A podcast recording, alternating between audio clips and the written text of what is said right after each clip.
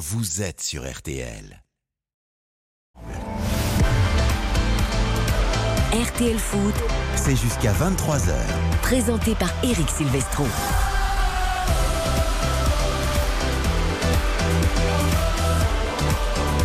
Bonsoir à tous, ravi de vous retrouver pour RTL Foot 20h 23h le retour de la Ligue 1 nous avait tellement manqué notre Ligue des Talents début de la 9 journée. Ce soir nous serons au stade Raymond Coppa avec Philippe Audouin pour Angers Marseille premier match de la 9 journée. Toute l'équipe de RTL Foot est là. Xavier Domer qui est particulièrement bronzé d'ailleurs. Bonsoir Xavier Pourtant, vous ne avez pris un coup de soleil je sais pas si vous étiez en ne terrasse aujourd'hui. J'étais en terrasse, Ah, ça effectivement, m'étonne pas. euh, à 13h. Mais euh, bonsoir Eric, bonsoir à toutes et à tous. comment allez-vous? Très bien, en pleine forme. Très heureux de retrouver la, la Ligue 1. elle est moins bronzée que vous. Et pourtant, on l'a vu sur les réseaux sociaux, prendre quelques jours de vacances, ça fait du bien. Elle nous revient évidemment pour ce Angers-Marseille. Salut Karine Galli. Bonsoir Eric, bonsoir à tous. Je suis désolé, je suis très bronzé. Donc, euh, mais non, mais Xavier, ça m'impressionne avec Oui, ce- non, mais Xavier est toujours euh, un petit peu avec le teint allé là, c'est chance, mais moi je suis bronzé Oui, pour euh, mon bronzé. niveau. Et j'aime beaucoup son petit mouton qui porte. Il porte un petit mouton très très joli. la mode, la ça touche ça n'est mode pas livré. hein. de la Bon. soirée. Oui, c'est C'était bien. En fait, vous êtes allé voir nos amis tunisiens pour la Coupe du Monde. En fait, Mais vous, êtes allé je faire- vais vous vous- êtes allé en repérage. Je vais vous faire en 30 secondes. J'ai passé des vacances de rêve, mais ça tout le monde s'en moque. Mais par contre, tous les Tunisiens que j'ai vus, ils s'excusaient, ils avaient honte pour les sifflets au Parc des Princes. Et je leur dis, mais en fait, vous n'y êtes pour rien. Et en fait, ils se sentent euh, responsables d'une certaine façon, alors que les abrutis qui sifflent sont responsables de leur euh, euh, sifflet. Et évidemment, ça ne représente pas du tout la Tunisie, le peuple tunisien ou quoi que ce soit. Et ils ont hâte de voir cette Coupe du Monde avec la fiche entre la Tunisie et la France. Rassurez-moi, les abrutis qu'ici, vous parlez bien des supporters en tribune.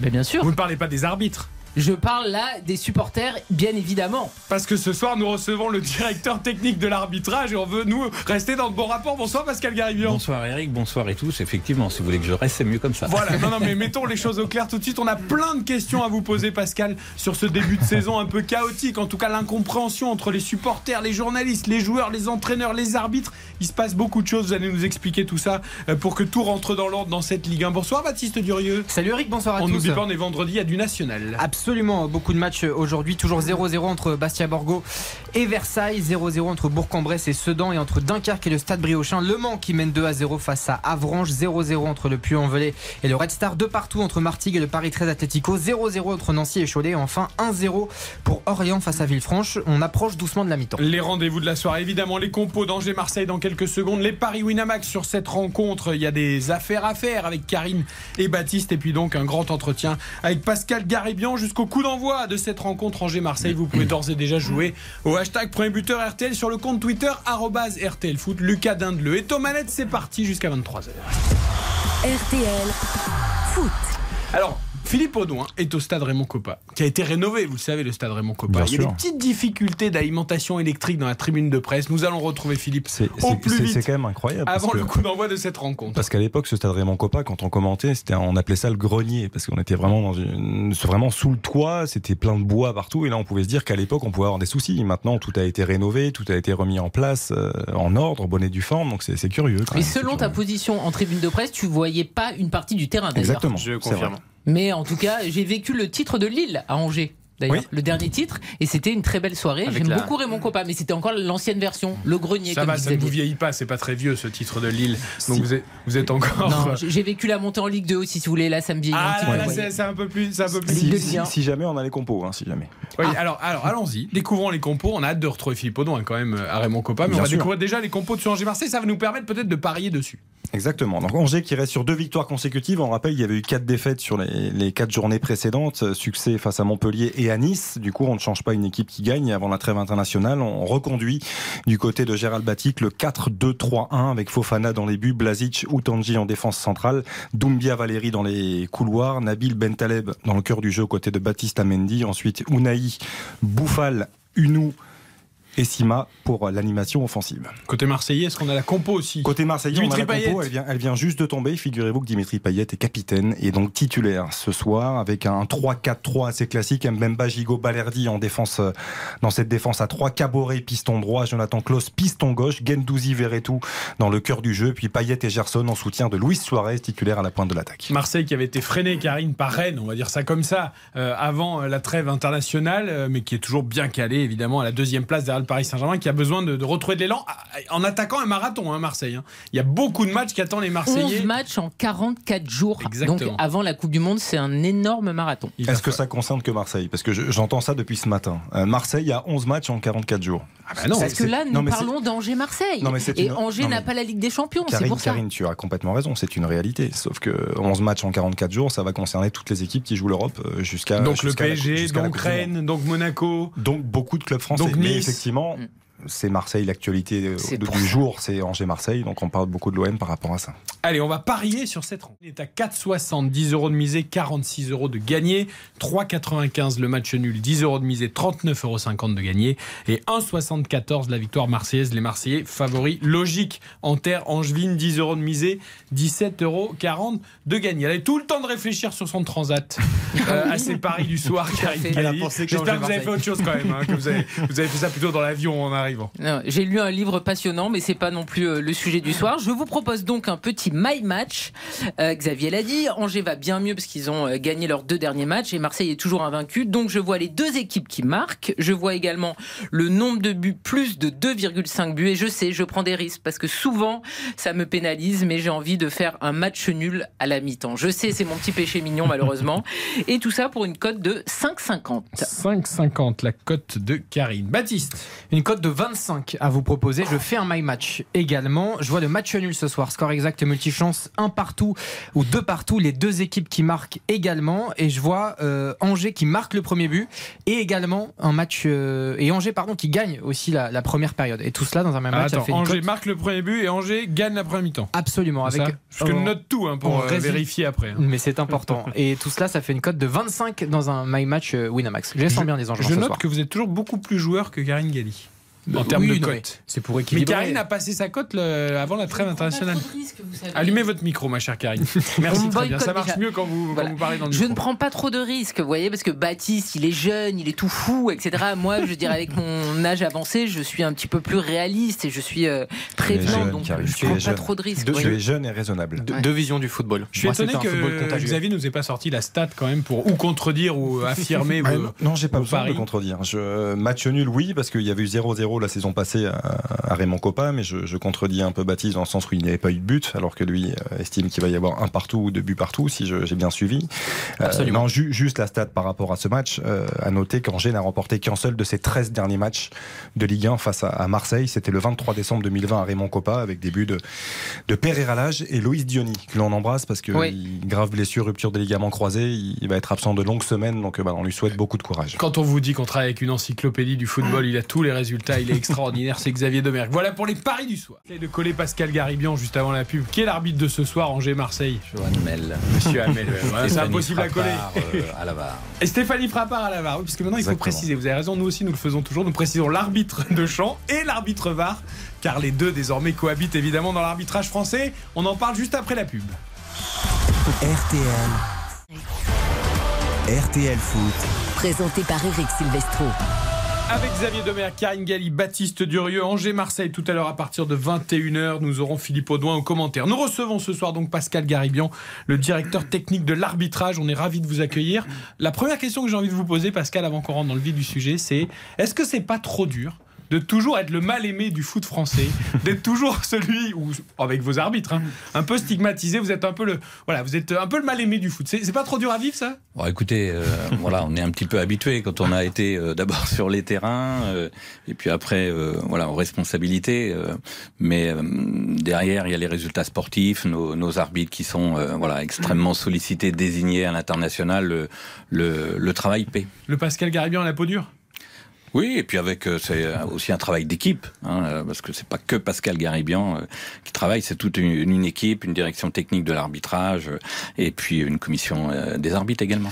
Bon Xavier, on a un problème en Ligue 1 cette saison avec les cartons rouges. Notamment. Il y, il y en a eu pas mal. Il y en a eu pas mal, euh, effectivement, euh, Pascal. 34 en Ligue 1, juste pour faire un, un petit comparatif avec ce qui, ce qui s'est pratiqué jusqu'à maintenant, jusqu'à cette trêve internationale en, en Europe. Alors qu'il n'y en a eu que 5 en Première Ligue, 12 en Bundesliga, 15 en Serie A et 20 en Liga. Là, on parle que des cartons rouges. Hein. On parle pas de l'ensemble avec les, incluant les cartons jaunes. Vous n'avez pas donné de vacances à vos arbitres? Ils étaient énervés quand ils sont rentrés? Qu'est-ce qui s'est passé? Non, non. Écoutez, euh, effectivement, on est dans la fourchette haute euh, des pays euh, européens du football.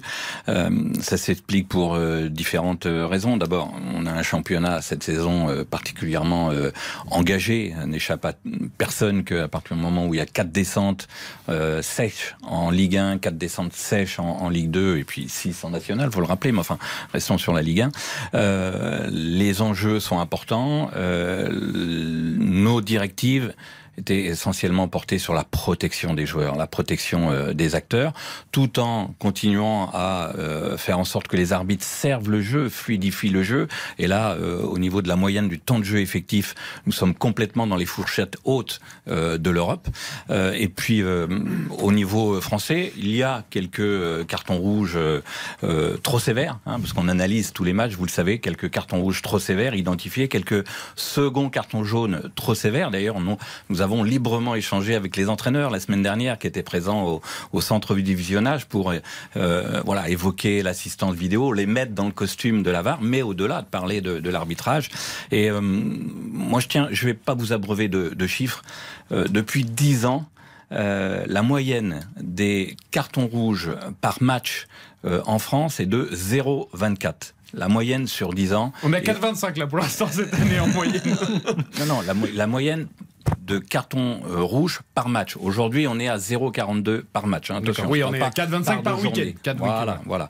Euh, les choses vont euh, s'équilibrer. Euh, un petit réajustement dans voilà la lecture de certains duels, mais encore une fois, euh, l'objectif de notre arbitrage est de protéger les acteurs dans un championnat extrêmement euh, engagé, et euh, je crois que c'est l'essentiel. Karine et Baptiste après. Oui, alors évidemment, lorsqu'on parle d'arbitrage, on se tourne vers les joueurs. Et moi, je voudrais euh, prendre un exemple, parce que c'est un exemple qui revient très souvent. Il y a Pierre Lesmelou qui était euh, notre invité il y a quelques semaines, donc un ancien joueur de Première Ligue, qui a joué à Norwich et qui est revenu en France cette saison. Et il disait, et c'était son ressenti, et le ressenti des joueurs est forcément très important, il disait, en Angleterre, les arbitres prennent le temps de discuter, de vous expliquer la faute, ils sont beaucoup plus pédagogues. Et ce discours, c'est un discours qu'on entend très souvent, c'est le ressenti des joueurs. Est-ce une réalité? Et pourquoi, en fait, parce que c'est bien de s'inspirer de ce qui se fait à l'étranger, comme nous aussi on inspire parfois l'étranger. Pourquoi en fait on ne tend pas vers ça en France? En tout cas, c'est un discours qu'on retrouve très souvent chez les joueurs qui partent à l'étranger. Oui, notamment en, première ligue. Voilà, la première ligue a un niveau euh, d'acceptation de l'engagement, un niveau de tolérance extrêmement élevé, mais aussi un niveau d'acceptation de risque de blessure et de oui, mais il y a aussi le dialogue, c'est ce qu'il disait, le fait de dialoguer. Vous évoquiez le dialogue, vous avez tout à fait raison. C'est une question de respect, et bien évidemment, à partir du moment où dans sur le terrain les joueurs respectent l'arbitre, c'est beaucoup plus facile pour lui de dialoguer. C'est pour cela que nous avons aussi donné euh, des directives de sur la contestation de match, puisque quand il y a de la contestation, quand les arbitres sont entourés, harcelés par plusieurs joueurs, le dialogue n'est pas possible. Donc nous avons demandé aux arbitres d'être fermes, tout en s'appuyant aussi sur les capitaines, puisque le dialogue est essentiel, est important. Oui, il y a besoin de donner quelques explications, mais il faut que ça se fasse dans un climat, apaisé. Et euh, quand plusieurs joueurs entourent les arbitres, c'est impossible. Sachant que, vous savez, il y a la communication avec les assistants, l'assistance vidéo, etc. Mais euh, tout à fait, c'est essentiel. Et on a, euh, on a eu l'occasion de démontrer euh, lors de certains matchs que le dialogue est là, peut-être pas assez, et on travaille là-dessus. On travaille justement là-dessus.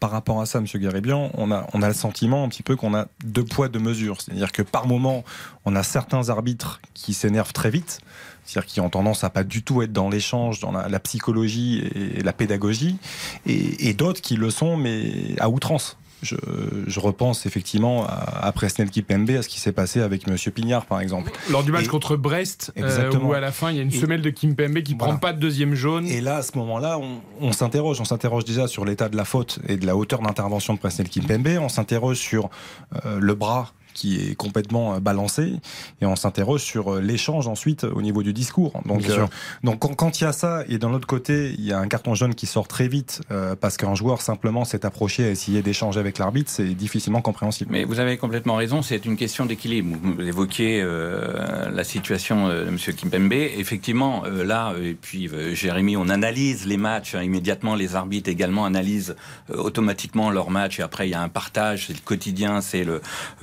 euh, de notre euh, métier respectif. Et là, il y a eu un, manquement euh, disciplinaire. Hein, euh, c'est les choses soient claires. Et la cohérence d'un match à l'autre, la cohérence à l'intérieur même d'un match euh, technique et disciplinaire, ça fait partie du travail quotidien que nous effectuons avec les avec les arbitres. Et euh, il n'y a pas une erreur qui est mise sous le tapis, c'est comme ça qu'on progresse. Et il n'y a pas euh, un management peut-être euh, fragile à un moment donné, qui n'est pas évoqué avec euh, avec les arbitres. Maintenant, il faut évidemment faire euh, bien comprendre que nos arbitres qui enchaînent les saisons d'expérience ont évidemment euh, beaucoup plus de sérénité, de confiance que nos arbitres qui apprennent la Ligue 1 euh, saison après saison. C'est l'une des critiques qui est faite à l'arbitrage français cette année parce qu'il y a, c'est vrai, un renouvellement assez important au niveau des arbitres. Enfin, en tout cas, c'est le ressenti qu'on a parce que c'est vrai qu'on découvre pas mal de nouveaux arbitres. ou- Deux arbitres promus. hein. Voilà, et, mais il y y a quand même depuis quelques années un certain renouvellement. Mhm. Et ce qui est très bien d'ailleurs dans Ouais. l'arbitrage français, c'est-à-dire qu'il y a des vocations.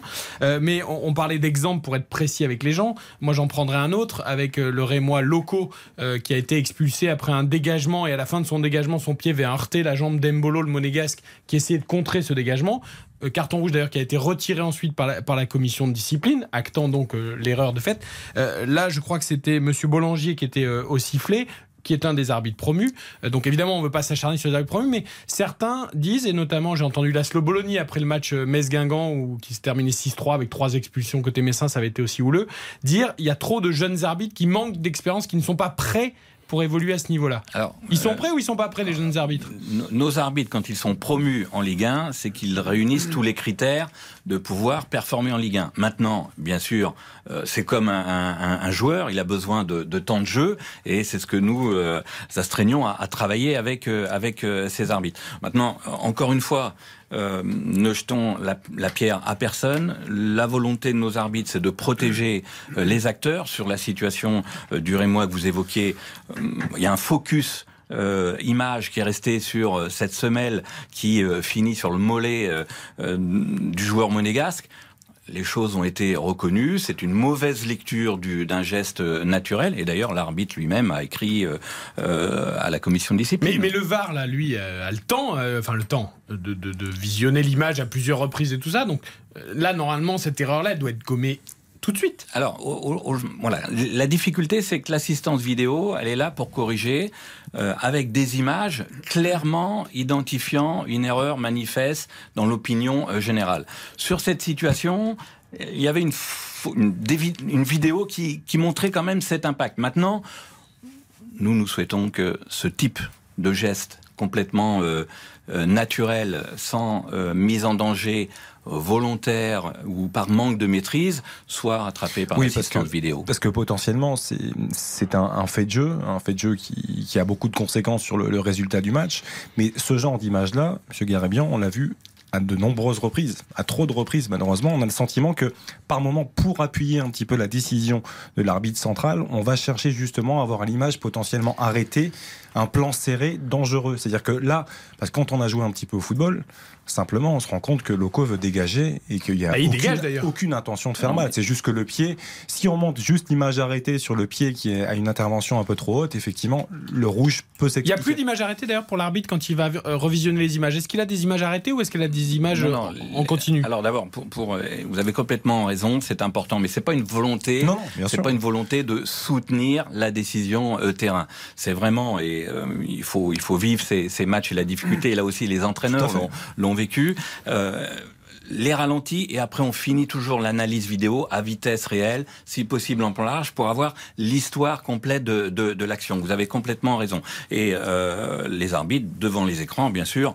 euh, ont la slow motion et puis bien sûr euh, l'ensemble de la vidéo pour juger définitivement si c'est une erreur Mais claire pa- et évidente. Parce que ce sont des arbitres centraux. C'est ça aussi qu'il faut rappeler. Oui, c'est oui, y a bien plein de sûr. gens qui pensent. Enfin, les arbitres euh, VAR sont des arbitres centraux. Donc ils ont effectivement le sens du jeu, ils ont la, culture sûr, de, de tout d'anciens ça. arbitres, puisqu'on Et- a une dizaine d'anciens arbitres. Vous avez complètement donc raison. c'est par rapport à ça où nous, par moment, on est un peu heurté parce qu'on se dit mais comment c'est possible? C'est-à-dire que c'est un arbitre qui a arbitré le week-end dernier, qui arbitrera le week-end prochain et qui doit avoir ce Et ressenti-là. nous, on a et qui besoin doit- d'être compris. Nous, on Voilà. a besoin d'être compris. C'est pas et- forcément et on son assistant qui doit nous montrer une On continue cette discussion passionnante. Juste, on marque une très courte pause. Pascal Garabian, le directeur technique de l'arbitrage, est avec nous sur RTL ce soir pour qu'on essaie justement de tous comprendre et tous aller dans le même sens pour continuer à fluidifier le jeu en Ligue 1 et éviter les polémiques d'après-match notamment. RTL Foot. Merci d'écouter RTL. RTL, vivre ensemble. RTL Foot, Présenté par Eric Silvestro. Dans une demi-heure, le coup d'envoi d'Angers-Marseille, premier match de la 9 journée de Ligue 1. Nous serons au stade Raymond Coppa. Nous recevons ce soir sur RTL Pascal Garibian, le directeur technique de l'arbitrage. Évidemment, nous avons énormément de questions à lui poser après ce début de saison, on va dire un petit peu animé entre les joueurs et les arbitres. On, évoquait juste avant la publicité ces prises de décision. Vous nous expliquez comment elles se passent dans la, dans la tête des arbitres. Souvent, ce qui est reproché aux arbitres, c'est le manque de sensibilité de jeu. J'en reviens au fameux dégagement de, de locaux. Euh, parce que voilà, ce sont des passionnés de foot. Euh, Alors certains disent qu'ils n'ont pas joué au foot ou ils n'ont pas joué à haut niveau. La sensibilité et surtout l'homogénéisation des décisions d'un match à l'autre. C'est ça en fait qui revient le plus Oui, souvent. non, écoutez, moi je m'inscris en faux là, euh, sur ce- cette, euh, cette vision. Euh, oui, il y a certaines situations, on vient d'en évoquer une, où on peut avoir ce sentiment, mais encore une fois, euh, on est euh, au haut euh, niveau en termes de lecture du jeu. Euh, Ça veut bien dire que les arbitres ont cette sensibilité. Et en Europe, je vous disais, nous sommes extrêmement sollicités. Nos, nos meilleurs arbitres internationaux sont systématiquement en Ligue des Champions, en Europa League. Je ne veux pas rappeler euh, les grandes finales que nous avons eues euh, en désignation. C'est bien que en Europe, ils sont performants également. Après, voilà, il faut que nos moins expérimentés euh, aient du temps de jeu, mais il y a cette culture, il y a cette culture de servir le jeu, c'est essentiel. Baptiste Euh, Pascal Garibian sur l'homogénéisation justement. Il y en a un qui n'était pas tellement d'accord avec ça, c'est le président de Reims, Monsieur Caillot, qui a eu des propos assez durs envers l'arbitrage. Euh, Simplement, vous les avez pris comment ces propos? Moi, je ne pas là euh, ce soir pour euh, euh, ouvrir une polémique avec euh, le président euh, Caillot. Euh, Aujourd'hui, nous continuons à travailler avec les arbitres. Nous sommes toujours ouverts à échanger avec les clubs, euh, avec les acteurs de clubs. Nous allons dans les clubs et euh, si vous saviez à quel point depuis toutes ces dernières saisons, ces moments sont enrichissants pour nous, pour les arbitres, parce que c'est important que les arbitres, que l'encadrement de la DTA entendent justement euh, le ressenti des joueurs, ce qui doit être amélioré à certains moments, le dialogue, une incompréhension. Et puis, nous faisons aussi de la pédagogie avec, euh, avec les joueurs, avec les staffs. Euh, C'est essentiel. Ils répondent toujours présents d'ailleurs, les joueurs, ou quand vous faites de, parler des arbitres par exemple, de- des arbitres, des, des entraîneurs qui étaient convoqués, etc. Ils étaient tous là, ils sont toujours Bah, tous ceux qui là. pouvaient venir euh, étaient là. Il y avait 11 clubs présents et sur en deux sessions, matin après-midi. Mhm. Après, certains avaient des, des empêchements. hein. Voilà, c'était une période de trêve, donc pour certains, euh, euh, quelques jours de, de vacances. Mais euh, encore une fois, euh, à chaque fois, nous sommes invités. À chaque fois qu'il y a de la, de la réponse positive, ces moments-là sont euh, voilà extrêmement enrichissants. Je crois qu'un certain nombre d'entraîneurs euh, se sont exprimés aussi à la suite de, euh, de cette sûr. journée euh, d'échange. Voilà, il faut aussi les, les écouter. Mais en tous les cas, d'un point de vue euh, direction de l'arbitrage et arbitre, puisqu'il y avait aussi euh, des arbitres présents euh, sur ce moment-là, c'est euh, extrêmement positif. Karine? Alors, il y a eu l'an dernier le match Saint-Etienne-Monaco où il y avait l'arbitre Bastien de Chepy qui était euh, équipé d'un micro. Après, Xavier en a parlé, on se souvient également de Jérémy Pignard lors du dernier match entre PSG et Brest. Est-ce que c'est réellement une bonne idée d'équiper les arbitres du micro? Parce que c'est aussi finalement un autre jugement, une autre analyse de leur travail qui arrive euh, après coup. Parce que par exemple, les images, on les avait découvertes sur Prime Video en- après, lors du premier match, tout le monde a été plutôt élogieux, mais est-ce que c'est pas en fait une responsabilité supplémentaire que l'on met euh, aux arbitres? Ils doivent déjà évidemment arbitrer le, le match, et puis ils savent aussi qu'ils sont écoutés, entendus et qu'ils seront une nouvelle fois jugés. Non, alors aujourd'hui, euh, nous pouvons nous pouvons mettre euh, des micros sur euh, sur l'équipe ar- arbitrale uniquement dans les cadres de reportage pour des diffusions post-match. En direct, c'est complètement prohibé, interdit par les lois du jeu, les instances euh, Donc vous auriez internationales. pu couper certains passages s'il y avait eu des passages euh, que vous ne souhaitez pas qu'on entende bah, couper en tous les cas la rédaction euh, journalistique euh, euh, a une, démarche pédagogique et bien évidemment euh, l'objectif c'est pas de créer des polémiques mais les arbitres moi-même hein, vous savez j'ai, vécu une finale de, de Coupe de la Ligue avec un micro. On est concentré sur la performance arbitrale, sur le jeu, sur le management, etc. Le, et le micro, euh, on l'oublie complètement. Et, et le jour, si euh, ça devait venir, les instances internationales autorisent, les arbitres français euh, seront prêts. Voilà, il n'y aura Mais pas de difficulté. Maintenant, Est-ce qu'ils le souhaitent? Est-ce qu'il y a consensus? Et si on, si on interroge tous les arbitres qui est faussés dans le monde professionnel, est-ce qu'on a un pourcentage de, de, de oui ou de non Est-ce qu'on Ce connaît un peu teneur surtout les arbitres, c'est être respecté. Et quand euh, on évoque le rugby, hein, s'agissant du micro, euh, au rugby, seul le capitaine peut parler, échanger avec euh, l'arbitre. Bien, les arbitres euh, au football souhaiteraient aussi avoir euh, cette euh, ce respect et, et, et finalement avoir plus d'opportunités de dialogue avec euh, le référent, le capitaine Mais alors, est-ce qu'il faut, l'équipe. est-ce qu'il faut instaurer une règle que seul le capitaine a le droit de parler à l'arbitre, comme au rugby? S'il y a un autre joueur qui vient parler à l'arbitre, c'est carton jaune, mais seulement une règle établie. Voilà. Vous, vous comprenez bien que la balle, elle est dans le, dans le camp des instances internationales hein, qui réfléchissent euh, à toujours mieux expliquer, euh, rendre aussi également euh, le football spectaculaire, parce que je crois que tout le monde a intérêt qu'un match de football se déroule dans un climat serein pour le spectacle, pour euh, la sérénité des débats et puis pour le, le dialogue, bien sûr. Vous pensez qu'il y a un vrai problème d'éducation de la part des joueurs, qu'il faudrait les sensibiliser à l'arbitrage dès le centre de formation pour qu'il y ait cette espèce de respect euh, presque de facto pour, pour l'arbitre? Vous pensez qu'il y a un vrai problème d'éducation, de, de, de vision, d'image Bah, depuis... euh, vous savez, on a on a quelques anciens joueurs professionnels devenus arbitres, euh, voilà, qui ont dit que effectivement, euh, quand ils étaient joueurs, ils connaissaient pas assez les lois du jeu. Et quand nous allons dans les, les clubs faire de la pédagogie, ça aussi cette, voca- cette vocation, puisqu'il y a par moments des crispations, des malentendus qui sont liés par de la méconnaissance de certaines euh, dispositions. Donc c'est pour ça que nous souhaitons toujours échanger.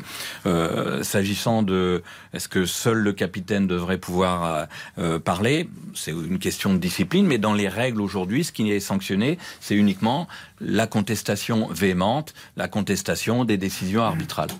Monsieur Grémian, en tant qu'ancien arbitre, patron de la, DTA aujourd'hui, est-ce que hum, ça ne vous embête pas de voir tout ce règlement qui change euh, tout le temps? Parce que nous, on en parle beaucoup et ce manque d'homogénéité également entre les, différents championnats. On sait qu'il y a des, règles qui ont changé cette saison, notamment qui sont sanctionnées plus gravement. On pense aux, interventions avec les coudes un petit peu en avant ou qui peuvent entraîner des chocs euh, au visage. Est-ce que ça ne vous embête pas, tout simplement, Alors, de voir tous ces changements euh, un petit peu intempestifs, même au cours d'une Alors même attention, euh, il faut faire la différence entre les lois du jeu et puis euh, les directives qui Mhm. sont liées directement à des constats. Les, les lois du jeu, toutes ces dernières années, elles ont évolué dans le bon sens. Euh, la saison, enfin il y a, il y a une saison antérieure, il y a une clarification sur la main, cette, cette situation, les mains sanctionnables ou non sanctionnables. Qui est un peu plus clair, mais qui n'est pas encore totalement Ah bah, limpide, il hein. restera toujours euh, une part d'interprétation, que les choses soient claires. ouais, ouais, euh, voilà. Non, les lois du jeu ont évolué dans le bon sens, hein, justement pour fluidifier le jeu, etc., euh, euh, protéger les acteurs.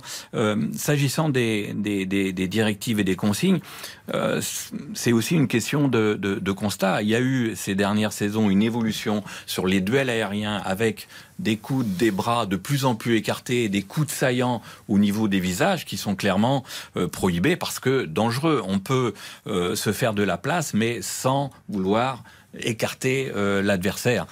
C'est uniquement et, là, c'est aussi une question de fluidifier le jeu et de protéger les, les acteurs. Le visage doit être Mais c'est en protégé. partie vrai, notamment en l'air, quand on Oui, est en l'air. oui. Mais parfois, c'est aussi au niveau de l'impulsion. C'est naturel. Et là, c'est physique. C'est-à-dire qu'à un moment, quand on prend son impulsion, bah, euh, on écarte forcément les bras, sinon Oui. on saute pas. Oui, bien et, sûr. et- et- et c'est vrai que c'est difficile à appréhender, je trouve. Enfin, c'est compliqué. Est-ce que déjà, ces consignes, elles sont propres à la France Non, ou, ou pas? Absolument pas. C'est des consignes internationales. On a euh, l'impression de moins en voir des cartons carton Non, non, jaune ou rouge absolument là-dessus en Coupe d'Europe, par exemple. Tout bras, tout bras ou coude dans, la, dans le visage d'un adversaire, c'est un avertissement obligatoire. C'est les consignes euh, internationales.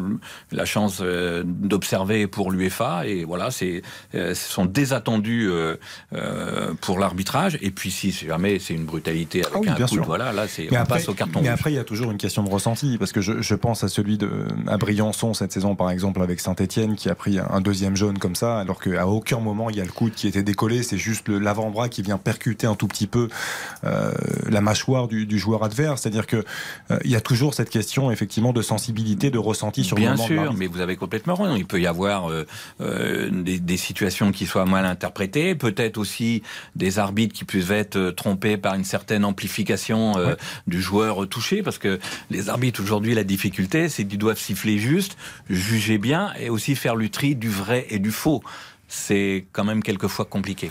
Encore une fois, il y a souvent euh, des ressentis de la part des joueurs professionnels. Ils nous disent très souvent, par exemple, que en Ligue 1, ils n'ont pas l'impression d'être arbitrés de la même façon lorsque c'est la scène européenne ou que c'est la scène internationale. Finalement, le jeu est toujours euh, choisi lorsque c'est un match européen ou un match international. Et même parfois, on les voit d'ailleurs, ils s'arrêtent parce qu'ils pensent que ça va être sifflé, parce qu'en Ligue 1, ils ont cette habitude-là, alors que sur d'autres scènes, eh ben non, c'est euh, tu continues de jouer. C'est une réalité ou vous, vous trouvez que les joueurs prennent un petit peu ce prétexte-là pour euh, taper sur l'arbitrage Non, alors je, je répète qu'au niveau euh, lecture du jeu, hein, on est sur votre sujet, euh, cette fluidification du jeu euh, au niveau euh, français, nous sommes au même niveau que les plus hauts. Oui, mais ils la voient pas, eux. Leur et- ressenti, c'est que c'est pas la même chose. le ressenti des arbitres, c'est qu'en Coupe d'Europe, en Coupe d'Europe, les joueurs n'ont pas les mêmes attitudes qu'en Ligue 1. Donc c'est une question d'attitude. Le joueur se transforme quand il La- est sur la scène européenne. l'arbitre- Il se croit tout permis en Ligue 1, le joueur. Non, mais l'arbitre s'adapte. Euh, le temps de jeu en Ligue des Champions, c'est 60 minutes. En Ligue 1, c'est 51 minutes. Et ce sont les mêmes arbitres euh, quand ce sont nos équipes euh, françaises. Voilà, c'est c'est le niveau du football qui fait que l'arbitre euh, va, euh, comment dire, élever son niveau de tolérance d'un point de vue disciplinaire, d'un point de vue jeu.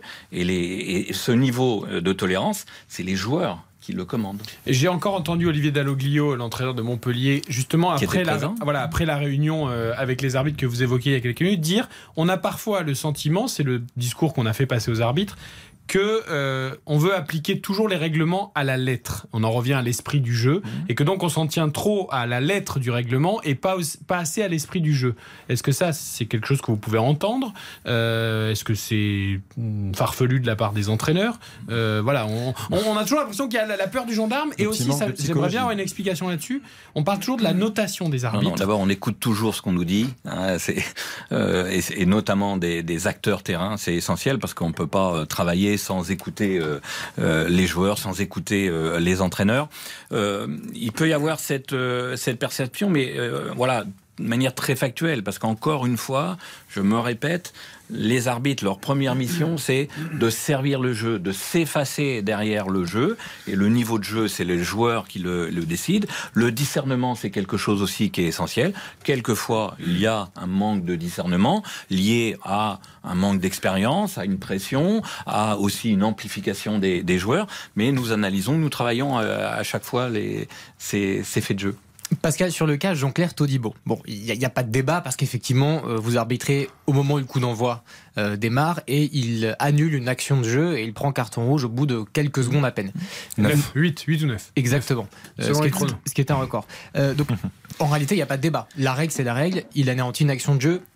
Néanmoins, si on ne fait pas preuve de psychologie et un poil de bon sens et d'indulgence à ce moment-là, au bout de, de 10 secondes de jeu, on, en fait preuve à, quel moment en fait? Mais, mais euh, pourquoi il y aurait des occasions de but manifestes qui devraient être euh, oubliées euh, parce qu'on est dans les premières minutes de jeu. Là, on tomberait dans l'arbitraire. À partir du moment où si tous unanimement, et l'arbitre d'abord sur le terrain pense que la faute a eu pour conséquence d'anéantir une occasion nette de but, le carton rouge doit être mis, qu'on soit à la euh, euh, dixième seconde, comme, on- comme à la 90e Mais dans minute. ces cas, on en Parce que sinon, on tombe dans l'arbitraire. À partir de quel moment il faudrait... Non, euh, bien sûr, mais, mais c'est pas non plus euh, une faute assassine. Je veux dire, il- Oui, bien Jean- Bah, c'est une occasion de but. C'est une occasion de but Bien avec sûr. un joueur qui aurait pu marquer un but. Et dans un championnat où il va y avoir quatre descentes, chaque but va compter. Monsieur Garibian, je suis complètement d'accord avec le timing. C'est-à-dire que si, si l'intervention est dure et tac par derrière et, voilà des positions de dernier défenseur, même si aujourd'hui ça ne doit plus interagir, je veux dire, je peux comprendre. Là, au-delà du côté psychologie, on a le sentiment que l'intervention de Todibo, elle est juste naturelle. Il essaye de tendre la jambe, il le touche, effectivement, mais que derrière, en plus de ça, il n'est pas en situation de dernier défenseur, c'est qu'il y a la possibilité pour un défenseur potentiellement de revenir. Ils sont même deux à pouvoir revenir. C'est pas aussi clair que ça. Je veux dire, il y a, il y a toujours cette part d'humain et de ressenti parce que qu'il faut conserver d'ailleurs. là c'est toute la difficulté, c'est toute la difficulté. Mais j'entends hein, euh, ce questionnement, il est légitime, bien mais euh, bien évidemment, comme je le répète, nous on analyse tous les matchs, les arbitres analysent tous les matchs. Je, euh, voilà, je comprends, mais encore une fois, il faudrait revoir les images. je vous assure que voilà, quand on arrête l'image au moment de la faute, le joueur a fait la différence et vous on ne peut pas penser qu'il n'a pas une occasion de but.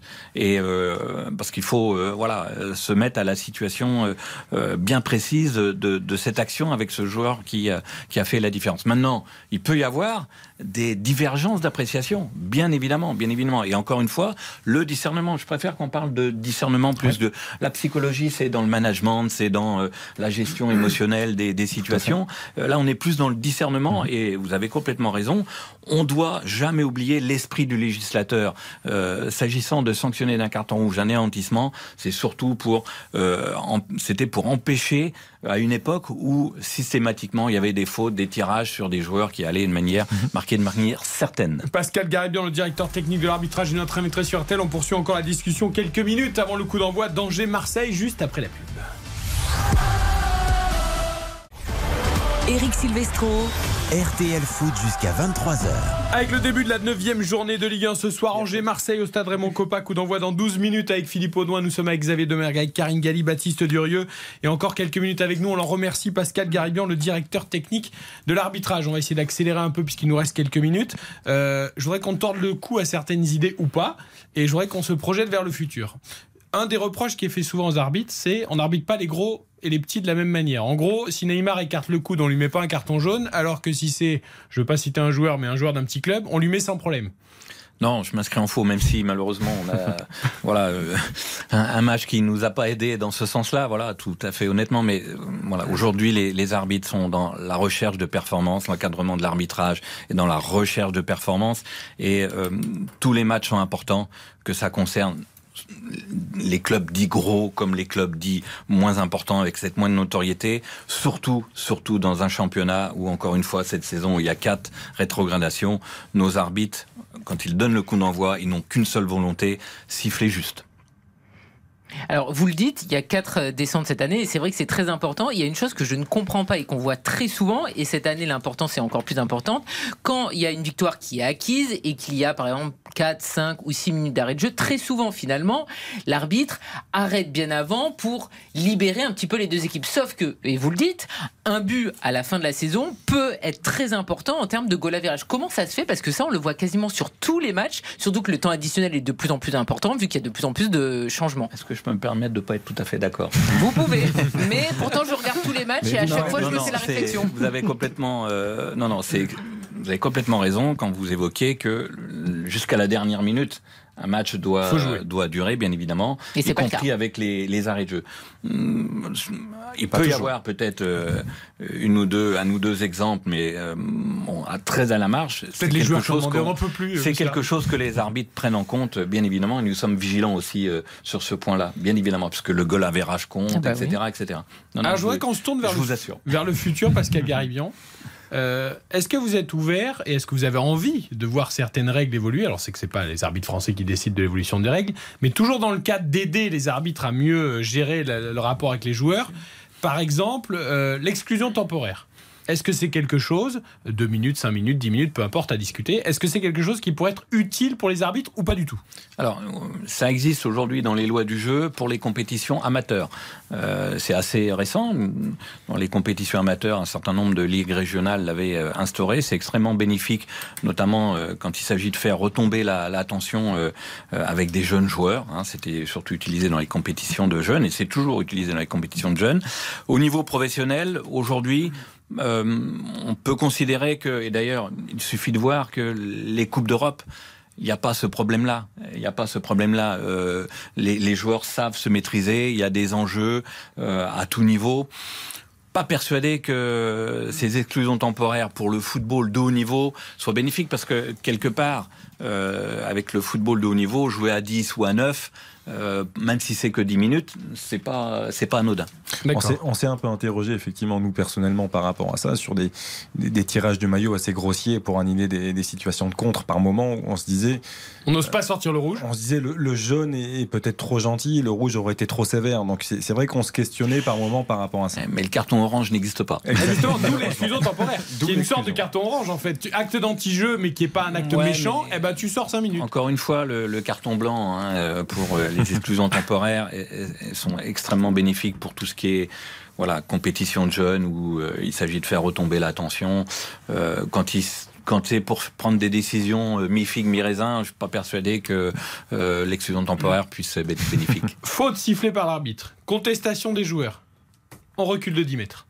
Tu contestes encore On recule encore de 10 mètres.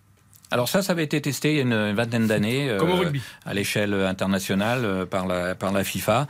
Euh, ça n'avait pas donné des résultats très probants d'après l'instance internationale. Ça n'avait pas fait diminuer les contestations en fait, très vite au football, on est euh, parce que à quel moment, à quel endroit euh, du terrain euh, les contestations sont les plus véhémentes, c'est aux abords des surfaces, des coups francs dangereux, éventuellement des pénalties. Quand c'est pénalty, il peut pas y avoir plus que que le pénalty. On est très vite confronté à une difficulté liée à l'essence du jeu du football. Après, si vous êtes au bord de la surface, qu'il y a contestation et que ça vous fait aller dans le pénalty, je pense qu'il n'y a plus de contestation au bout d'une semaine. Hein. C'est-à-dire que à chaque fois que vous reculez dans la surface, il y a pénalty, les gens vont arrêter de râler. Hein. Tout mérite de réflexion et les instances internationales hein, qui, euh, voilà, aujourd'hui sont, euh, sont en charge de faire évoluer les, lois du jeu et qui s'entourent des acteurs, hein, les anciens joueurs, les entraîneurs voilà, peut-être qu'ils réfléchiront de nouveau à ce, à ce, point de vue. Autre règle, c'est mon petit doigt qui me suit sur ça, euh, qu'on étudierait dans les instances dirigeantes. Alors c'est pas directement pour les arbitres, mais ça aura une influence sur l'arbitrage.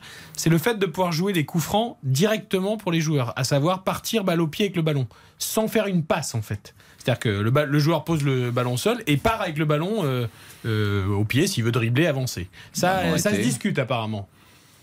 Oui, bah, c'est à réfléchir. Hein. De toute façon, c'est à expérimenter. Euh, aujourd'hui, il y a nombreuses lois du jeu qui ont évolué dans le sens justement de fluidifier le jeu.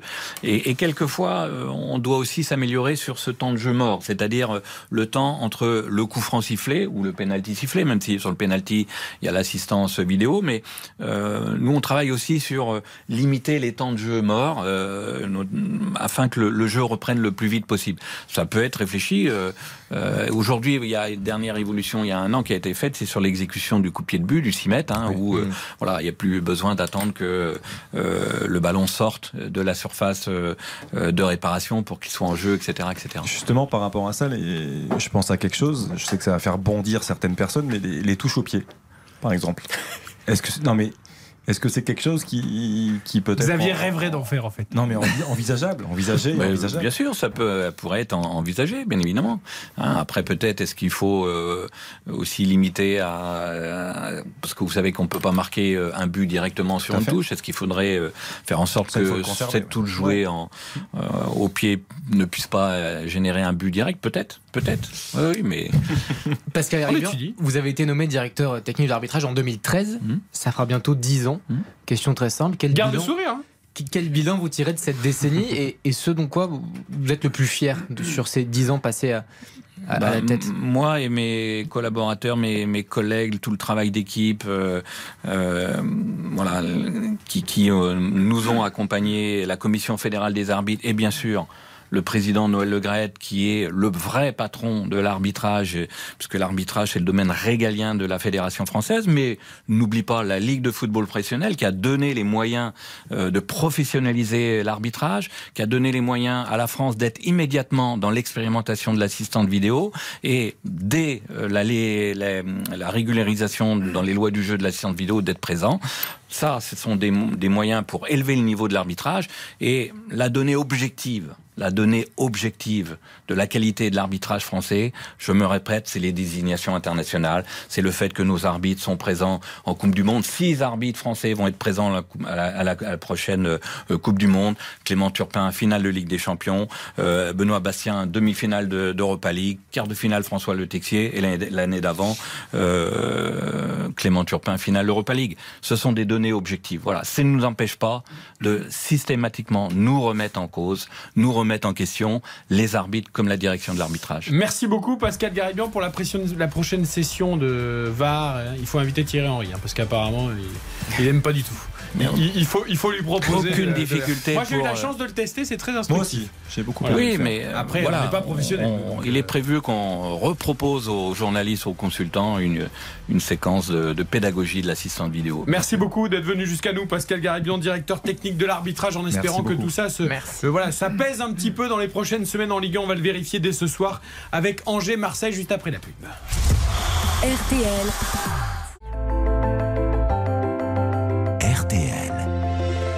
20h58. Juste avant le coup d'envoi d'Angers, Marseille, l'essentiel de l'actualité est Côte Vernuccio. Bonsoir Eric, bonsoir à tous. Fin de cavale pour l'imam Iqiyoussen pour ses propos sexistes et antisémites. Il avait quitté son domicile de Valenciennes après la décision du Conseil d'État de l'expulser vers le Maroc. L'œil de l'ouragan Yann a touché terre ce soir en Caroline du Sud aux États-Unis avec des vents soufflant jusqu'à 140 km heure. Ouragan qui a dévasté plusieurs villes de Floride selon un bilan provisoire du New York Times. On compte au moins 21 morts. Nous aurons la victoire, a lancé Vladimir Poutine à ses partisans moscovites, le président russe qui a officialisé l'annexion de quatre régions ukrainiennes aux côtés des leaders pro-russes. Annexion dénoncée par Paris, Washington et par l'OTAN. L'Ukraine a d'ailleurs déposé sa candidature pour rejoindre les forces alliées. Et puis l'arrivée du Quintet Plus, il fallait jouer le 14, le 11, le 12, le 5 et le 15. Merci beaucoup. À tout à l'heure, la mi-temps d'Angers-Marseille. À tout à l'heure. RTL. Vivre ensemble. RTL Foot, c'est jusqu'à 23h. Présenté par Eric Silvestro. Et direction tout de suite le stade Raymond Coppa. Bonsoir Philippe Audouin. Bonsoir Eric, bonsoir tout le monde. Le coup d'envoi à l'instant d'Angers-Marseille sous la pluie. Exactement, la pluie qui a fait son apparition, mais alors vraiment quelques instants avant le coup d'envoi qui vient tout juste d'être donné par les Marseillais qui sont donc euh, en possession euh, du ballon dans ce stade Raymond Coppa qui n'est pas archi comble avec la nouvelle tribune. Et il y a un peu plus de place que l'année dernière, mais, mais, mais Marseille qui fait recette n'a pas fait le plein ce soir à Angers. Il y a environ 16 euh, 000 spectateurs. on vous a enfin installé l'électricité et ce qu'il faut dans les tribunes de presse pour que vous puissiez vous connecter, Philippe. Oh, c'était compliqué. J'ai l'impression d'être aussi fatigué que si j'avais commenté un match intense euh, de deux heures. Mais le meilleur moment, ça commence maintenant, Philippe. Voilà, pour le direct, pour le commentaire de ce Angers-Marseille. Le hashtag premier buteur RTL, on l'oublie pas, 0-0 évidemment, à moins d'une minute de jeu. Qui va marquer le premier but, Philippe? Ah, bah je vais m'exprimer en dernier parce que j'avais complètement oublié avec tout ce ah qui bah m'occupait depuis eh ben deux heures. Alors, Xavier, pour commencer. Adrien Hunou. Adrien Hunou, l'angevin numéro 23. Karine. Il sera marseillais et ça sera Matteo Gandouzi. Ce que j'aime bien avec Karine, c'est que j'ai l'impression que Joe n'est pas parti à chaque fois. Giovanni Gassaldi, que l'on salue, il est, à Angers ce soir Alors pas du tout, il est en plateau à la chaîne d'équipe, mais pourquoi il met Parce que Joe souvent dit le premier buteur sera. sera. Ah. Alors, mais en fait, c'est l'élection de Miss France. Le problème, c'est qu'il l'a affirmé toute l'année, mais je crois qu'il n'a pas eu un seul bon buteur de l'année. Euh, Donc je lui ai dit à la fin, mais mets du conditionnel. Ah il sent pas. Ça serait non, il sent beaucoup de choses, mais pas le jeu. En tout cas, pas les premiers buteurs. Non, c'est pas vrai. Le jeu, il le sentait très bien. Euh, moi, je vais jouer, je vais jouer Luis Suarez. Bah dis donc, alors là, la cote doit être énorme. Eh ben oui, bah écoutez, voilà, Qu'il n'hésite pas hein, à marquer des buts. Bah, pourquoi pas Alors les Marseillais qui ont le ballon, non, ce sont les Anges qui ont le ballon. Et alors je vais quand même m'exprimer, même si j'avais dit que je m'exprimerais en dernier. Dimitri Payet, je mise sur Payet parce que comme normalement il tire les pénalties, ça augmente euh, les chances de ah. Pas faux, pas faux. Euh, et oui, euh, Dimitri Payet qui a le brassard ce soir. Et donc Gerson et Payet peuvent jouer ensemble, pour ceux qui se posaient la question depuis le début de la saison. On peut aligner les deux ensemble. Ça fait 5 changements hein, par rapport euh, à l'équipe qui avait fait match nul lors du dernier match de championnat il y a 15 jours face à Rennes. Cinq changements côté euh, marseillais, puisque Nuno Tavares, il faut le rappeler, euh, est suspendu.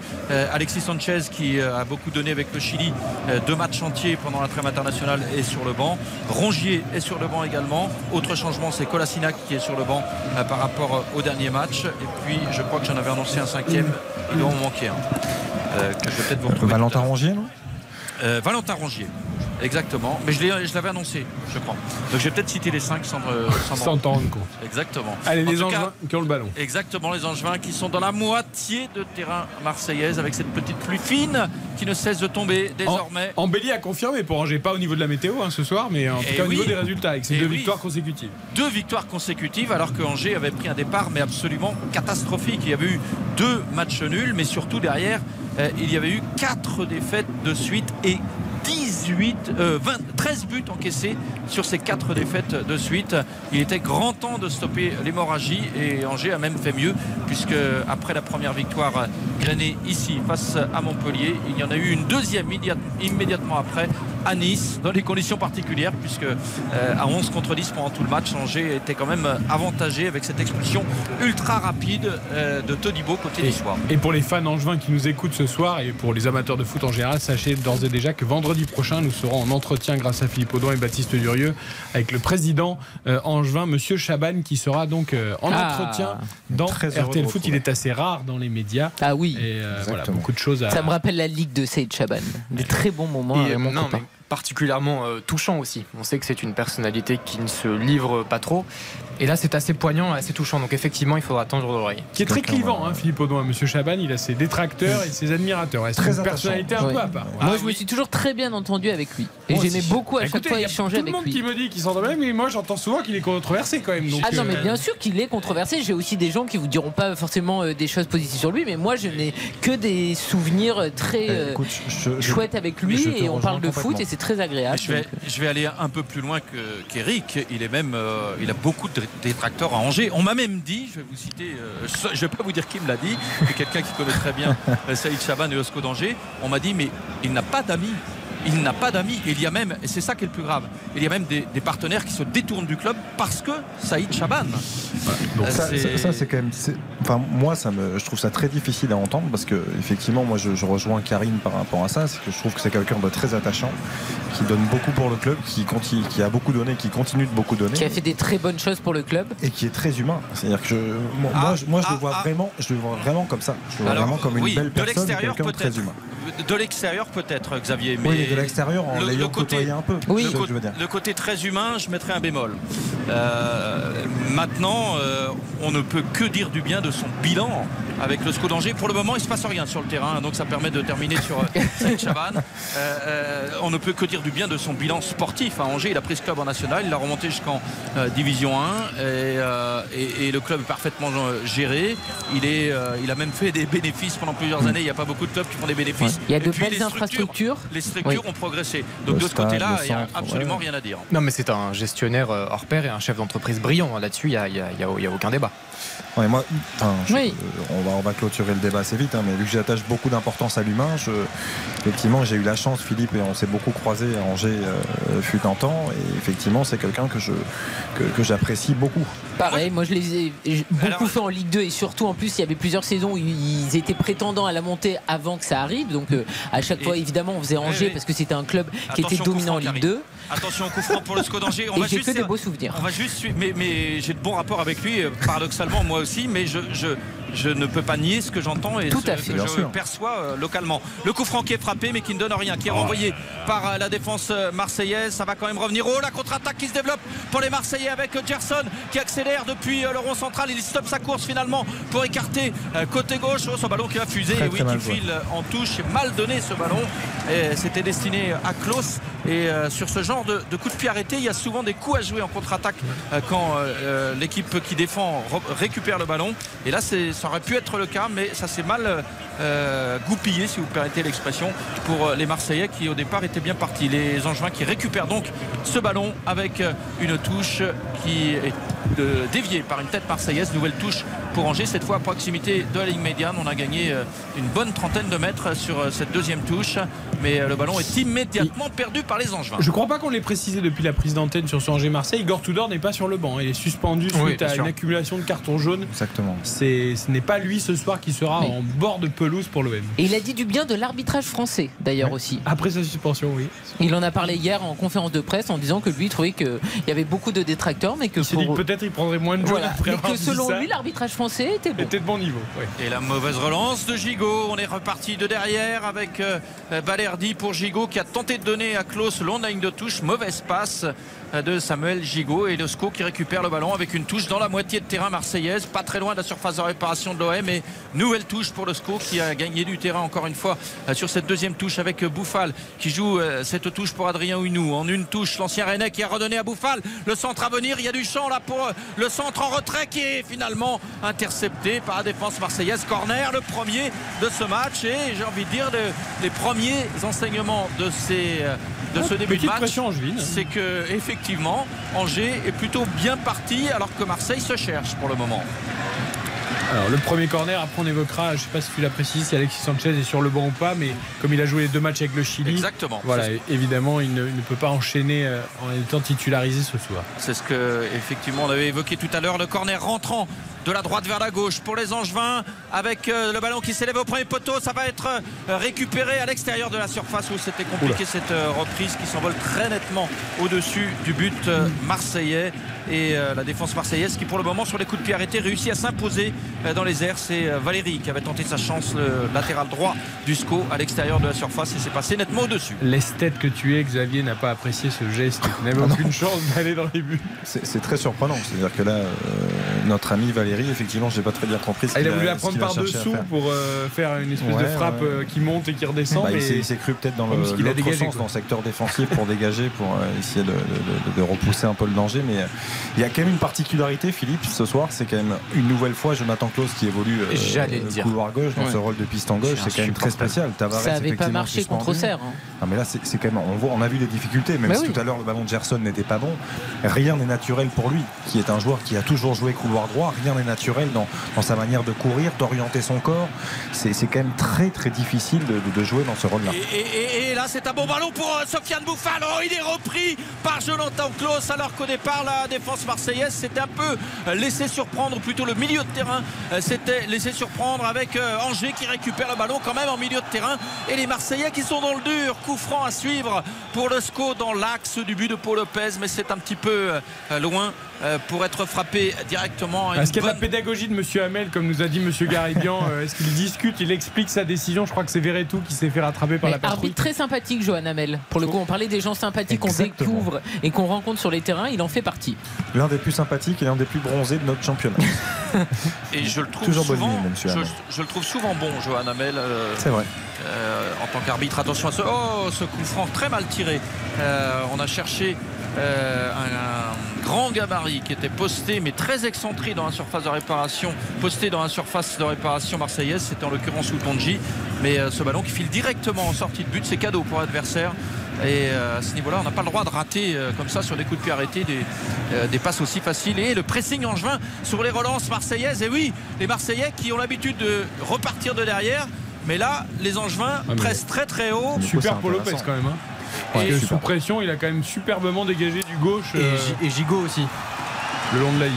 Pas mal. Et Ouais. en revanche, Valérie me semble en difficulté côté Angevin techniquement sur ce long dégagement de Paul Lopez. Il était euh, sur le ballon le premier et il ne savait pas comment le négocier. Il avait rebondi devant lui ce ballon et c'est un, joueur marseillais qui est venu lui chipper. Pas de dégâts. Angers qui a pu récupérer avec un débordement euh, de Sofiane Bouffal. C'est bien joué. euh, qui revient à l'intérieur. La remise en une touche de Unou pour Sima qui est contré et il y avait finalement une position de hors-jeu. Il n'y On aura, donc- il n'y aura donc pas de corner. Et C'est intéressant ce qu'ils font les, les Angevins hein, dans le dans l'entame de match. Et effectivement, ils, ils savent très bien, et Gérald Batic le sait, que Marseille va chercher à relancer court. Il, le bloc du coup est très haut pour gêner cette première relance. Et je, je trouve qu'il y a de l'intensité. Bouffal euh, pose des problèmes. Adrien Hunou aussi se déplace très bien entre les lignes. C'est c'est très intéressant. Et Klaus qui s'est fait ceinturer par Bouffal qui s'était fait déborder mais il a quand même gardé le ballon donc euh, il y a avantage et le ballon qui est maintenant à l'opposé tout près de la surface de réparation angevine et euh, le centre de Caboret qui est contré. Corner à suivre pour l'Olympique de Marseille. Sous les yeux des 500 supporters marseillais euh, qui sont là-bas on se souvient qu'il y avait eu des incidents l'année dernière. Heureusement euh, aujourd'hui euh, toutes les précautions ont été prises et on peut noter également qu'il y a eu une minute d'applaudissement pour un supporter marseillais qui se prénommait Clément qui avait trouvé la mort l'année dernière en revenant du, de ce match entre Angers et Marseille. Et une minute d'applaudissement observée par les deux camps de supporters. Le corner qui est frappé mais renvoyé par la défense angevine et Adrien Hunou qui emmène ce ballon le long de la ligne de touche. Il y a de l'espace, il a redonné euh, à l'intérieur à Sofiane Bouffal et Bouffal qui est très actif, très présent dans ce début de match. Il a choisi de temporiser la défense marseillaise qui a pu se replier. Mais Payet qui doit faire beaucoup mieux sur le corner. Il est trop court. Pourtant, il avait eu le temps avec la fin. Il Bah oui, s'était donné il du joue temps les pour titulaires, tirer les corners, il a pas euh, perdu la main, non? 0 à 0 après 12 minutes. Nous, on vous commande un scénario à la Bundesliga, Bayern Munich, euh, Bayern Leverkusen. 3-0. 3-0 déjà. Et Et, c'est après c'est- 42 minutes. et on voilà après 42 minutes. Et même. Mané a marqué, lui qui marque pas beaucoup depuis son arrivée Sadio. Mané, Leroy Sané et Mouziala justement l'un des Nommé pour le trophée euh, du meilleur jeune. absolument grand talent issu du Bayern Munich sur une- passe décisive de Thomas Müller et puis euh, deux passes décisives aussi pour euh, Mouziala d'ailleurs au-delà de son but. Donc on il avait fait un match tout à complet. l'heure euh, pendant la Vous optez sur- pour qui? Eh ben, pour quel joueur va avoir le trophée Copa cette Oui, année? mais dites-nous votre idée. Ben, moi, je pensais. Ben, à- rappelons les nommés déjà. non? Tout Alors, à fait. je les ai pas tous en tête. hein. Il y a Bellingham, le joueur de plus, euh, il y a. Moussiala du Bayern. euh, il y a Gavi de Barcelone. Euh, il y a Saka d'Arsenal. euh, Bon, c'est déjà pas mal, hein. il y a- Gvardiol de, de Leipzig, Gvardiol de le défenseur croate. euh, Et je trouve que c'est pas Florent- évident, Wirtz aussi, euh, Florian Wirtz, ouais. ouais, qui, est, qui est de Leverkusen. Nuno Mendes aussi du Paris Ah, Saint-Germain. exact. Oh, le centre dangereux pour les Marseillais. La deuxième chance au deuxième poteau pour Caboret. Ah, le contrôle de Caboret qui finalement est repris par Doumbia au moment où il allait peut-être frapper. Le contrôle un tout petit peu manqué. Et surtout Doumbia plus prompt qui vient contrer Caboret. Et le ballon qui est rendu aux Angevins. Ouais, et ça aurait pu. euh, il y a- mais Caboret a estimé qu'il avait peut-être un penalty, mais son contrôle est trop long, me semble-t-il, Ah, euh, Xavier. Et du coup, après, c'est même lui peut-être qui Ah va. bah. C'est- toujours pareil, c'est-à-dire qu'il y, a- il y a de plus en plus de joueurs qui contrôlent de la semelle. Là, son contrôle de la semelle lui permet pas d'avoir la maîtrise suffisante et du coup, le ballon lui échappe. Et, euh, et derrière, il n'y a, il y a rien du tout. Il y a rien du tout. Le, le ballon, En fait, il l'a perdu. Il y a un tout petit C'est limite simulation, c'est-à-dire que. Bien sûr. Il il va s'empaler dans le joueur angevin en disant bah, peut-être que si l'arbitre ne voit pas et qu'il pense qu'il m'a touché, Et euh, encore ça, une ça fois, peut faire un pénalty. là, c'est très bien arbitré parce que Monsieur Hamel, pour le coup, a fait preuve de beaucoup de calme Et en la belle- pointant simple- Et la simplement, belle euh, offensive angevine. La belle offensive angevine qui se de- déploie désormais. Et la frappe de Bouffal à l'entrée de la surface de réparation stoppée par Paul Lopez. Le beau mouvement angevin qui est parti du rond central. Et c'était euh, euh, Sima qui avait réussi à retrouver Bouffal à l'intérieur. Bouffal, quel début de match. Il est présent euh, souvent. euh, Il, il lui remet un tout petit peu Ouais. derrière, Sima, peut-être un poil trop derrière pour qu'il puisse vraiment armer sa frappe. Il la prend pas mal, mais C'est ce qu'il semble lui dire, effectivement, mais moi, je, je pense qu'il peut mieux faire, Bouffal. Il a- Et on- la mauvaise relance Il de Gendouzi.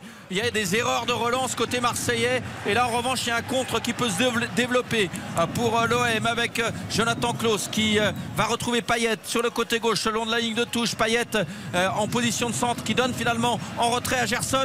La frappe du Brésilien qui est déviée, pas de souci pour Yaya Fofana qui touche là son premier ballon. Le gardien angevin qui a pu se rassurer avec cette première c'est terrible sur la course là parce que Klaus avec le ballon allait plus vite que Payet sans ballon.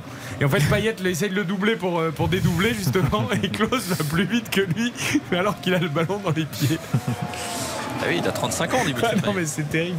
Eh oui. Oh là là, la mauvaise relance angevine et finalement euh, il s'en sort bien. Là, Yann Valéry il a pu rattraper euh, le coup alors que Klaus avait euh, senti le coup et il s'est laissé aspirer finalement Klaus et ça a permis à Valéry de s'approcher de la surface de réparation marseillaise. En revanche, la suite est pas bonne. La passe de Valéry est pas bonne du tout. Techniquement, il a un peu de difficulté le garçon. Je trouve, je trouve, on le découvre. hein, c'est un nouveau joueur. euh, il y a quand même eu une quinzaine de nouveaux joueurs euh, dans cette équipe d'Angers. Un énorme renouvellement à l'intersaison. Et euh, Yann Valéry arrive de Southampton et euh, il est euh, tunisien. Pour le moment, c'est pas euh, sur le plan technique, c'est pas tout à fait ça. Et les Marseillais qui repartent de derrière avec euh, leur gardien Paul Lopez euh, qui proprement trouve Klaus de la ligne de touche en, une touche. Jonathan Klaus qui a donné à Payet à l'intérieur qui sur un tacle alors que son contrôle était approximatif sur un tacle a réussi à reprendre le ballon la frappe euh, enchaînée là de euh, Luis Suarez euh, qui euh, était tout près de la surface euh, de réparation angevine en repiquant dans l'axe il a pris sa chance mais c'est dévissé ça file à côté bien tenté hein, ce qu'il fait Suarez parce que euh, Payet il a deux doigts de perdre le ballon, il tacle bien pour récupérer, l'ouverture est bonne, mais derrière le 1 contre 1, un petit crochet extérieur pour se mettre sur son pied droit. Après il cherche la puissance, il- bon, ça, ça passe largement à côté. Mais J'ai cru, hein. mais je trouve que la détermination, t'étais pas loin d'avoir le meilleur buteur. Jusqu'à jusqu'à la trajectoire de la frappe, j'ai cru. Après, c'est passé Ouais. à 20 mètres à côté. Mais, mais sur, sur la prise de balle, le crochet joué, et la frappe sûr. armée, j'ai cru. hein. Oui, mais joué. après, quand tu vois Luis Suarez depuis euh, ses débuts à l'Olympique de Marseille, tu crois tout de suite moins quand même. Dans Il cette position, un peu moins. C'est vrai que de- depuis son doublé là, en, en fin de match, en début de saison, euh, Oh l'interception angevine Tout près de la surface de réparation marseillaise La frappe à venir Le poteau L'extérieur du poteau de Paul Lopez euh, Qui renvoie cette frappe Je crois que c'est Ben Taleb qui, Ouais, avait, C'est Ben Taleb, oui. qui avait surgi et intercepté le capitaine Angevin qui s'est enfoncé dans la surface de réparation. Il y avait un surnombre et j'ai j'ai eu l'impression à un moment qu'il cherchait à centrer. Et puis finalement, quand il a vu que ça s'ouvrait devant lui, il a choisi Pas de mal. frapper en force au premier poteau. ils sont bien les internationaux français. hein. parce qu'après la ronde de Guendouzi, Verretou, là, c'est catastrophique. là, c'est celle de. Verretou, c'est. Verretou, il fait un début de match Mais c'est cauchemardesque. incroyable le nombre de ballons très dangereux que les Marseillais perdent. Parce qu'en fait, ils, ils les perdent et c'est très très haut pour les Angevins qui ont à chaque fois des opportunités. Alors pour l'instant, ils les négociaient mal, hormis celle-là, mais je veux dire, les Marseillais, il faut absolument qu'ils soient plus rigoureux. Non mais c'est bien parce que le, le choix de, de Tudor est bon. C'est-à-dire que Rongier aussi, il a joué les deux matchs internationaux, donc il fallait le mettre sur le banc. Bien sûr. C'est bien. Ça, parce Et- qu'on disait qu'Alexis Sanchez avait besoin de souffler. Rongier, je pense pas qu'il ait besoin de souffler. Peut-être qu'il a un petit souci physique, hein, je, je sais pas. Mais la Gendouzi, tout, on voit que c'est- ça, ça fonctionne pas du tout pour le moment. Et, Valentin Rongier, il faut quand même se rendre compte de, de son côté, de son caractère indispensable depuis le début de la saison. Si on a bien un qui tient le milieu de terrain de l'Olympique de Marseille, je, je pense que c'est lui. Il est très important. Mais par contre, concernant quand même Alexis Sanchez, je trouve que c'est un peu fort de café de la part du sélectionneur. C'est deux matchs amicaux. Il a quand même un certain âge. Il doit s'habituer à un nouveau championnat, un nouveau club. Lui faire les deux matchs euh, en entier, je trouve que c'est pas très fair par La rapport au club. sélection prime qui arrive. Oui, Enfin, ils vont pas à la Coupe du Monde, je te rappelle, le Chili. Donc, euh, ils ne préparent pas la Coupe du Peut-être Monde. qu'ils là. n'ont pas dû sélectionner. Je crois que c'est- Après, y a la Ligue des Champions aussi quand même pour Marseille euh, la, la semaine prochaine. Donc, on Match à huis clos contre le Sporting, que vous suivrez d'ailleurs sur l'appli RTL et sur le digitalrtl.fr. Attention, rendez-vous Absolument. 18h30. hein, Le match est à 18h45. Exactement. Face au Sporting, ce sera à huis clos au Vélodrome. Et le lendemain, euh, PSG Benfica, ce sera sur RTL. euh, émission spéciale 20h45, 23h. Pour là, la première place du groupe.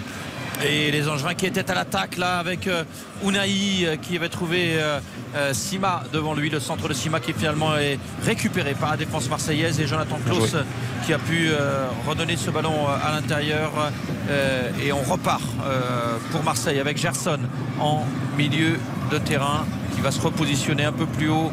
Verretou qui se retourne pour repartir derrière avec euh, euh, Leonardo euh, Balerdi. Oh la belle passe de Balerdi pour euh, Payet dans l'axe. L'ouverture de Payet en profondeur pour Suarez.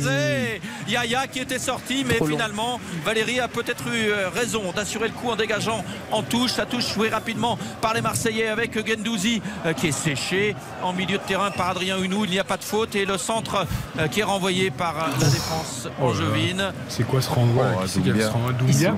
Plein axe, la tête là, heureusement, elle était haute parce que sinon c'était euh, direct pour une balle de but pour un Marseillais. Joueur de qualité quand même Jonathan Klaus hein, parce que même ses centres pied gauche ils sont ils sont pas mauvais hein, quand même. Il y a Unou qui a pris une petite semelle de Gigot. Oh, bah oui, oui. Ouais, non, pas tant que ça en fait. Oh, si, si. Ah bah oui, oui. Si. Oui, mais- fait faute. Hein. Oui, il y a faute, mais Et d'ailleurs, il Hunou- appuie pas sur le dessus Non, non, du pied. euh, Quoi. Oui, au il début, est pas il non au début. Il n'est pas non plus obligé de faire une énorme semelle. Non, mais parce C'est vrai qu'au qu'il en début, a j'ai cru fait que c'était depuis le vraiment début une de la semelle. saison. Mais...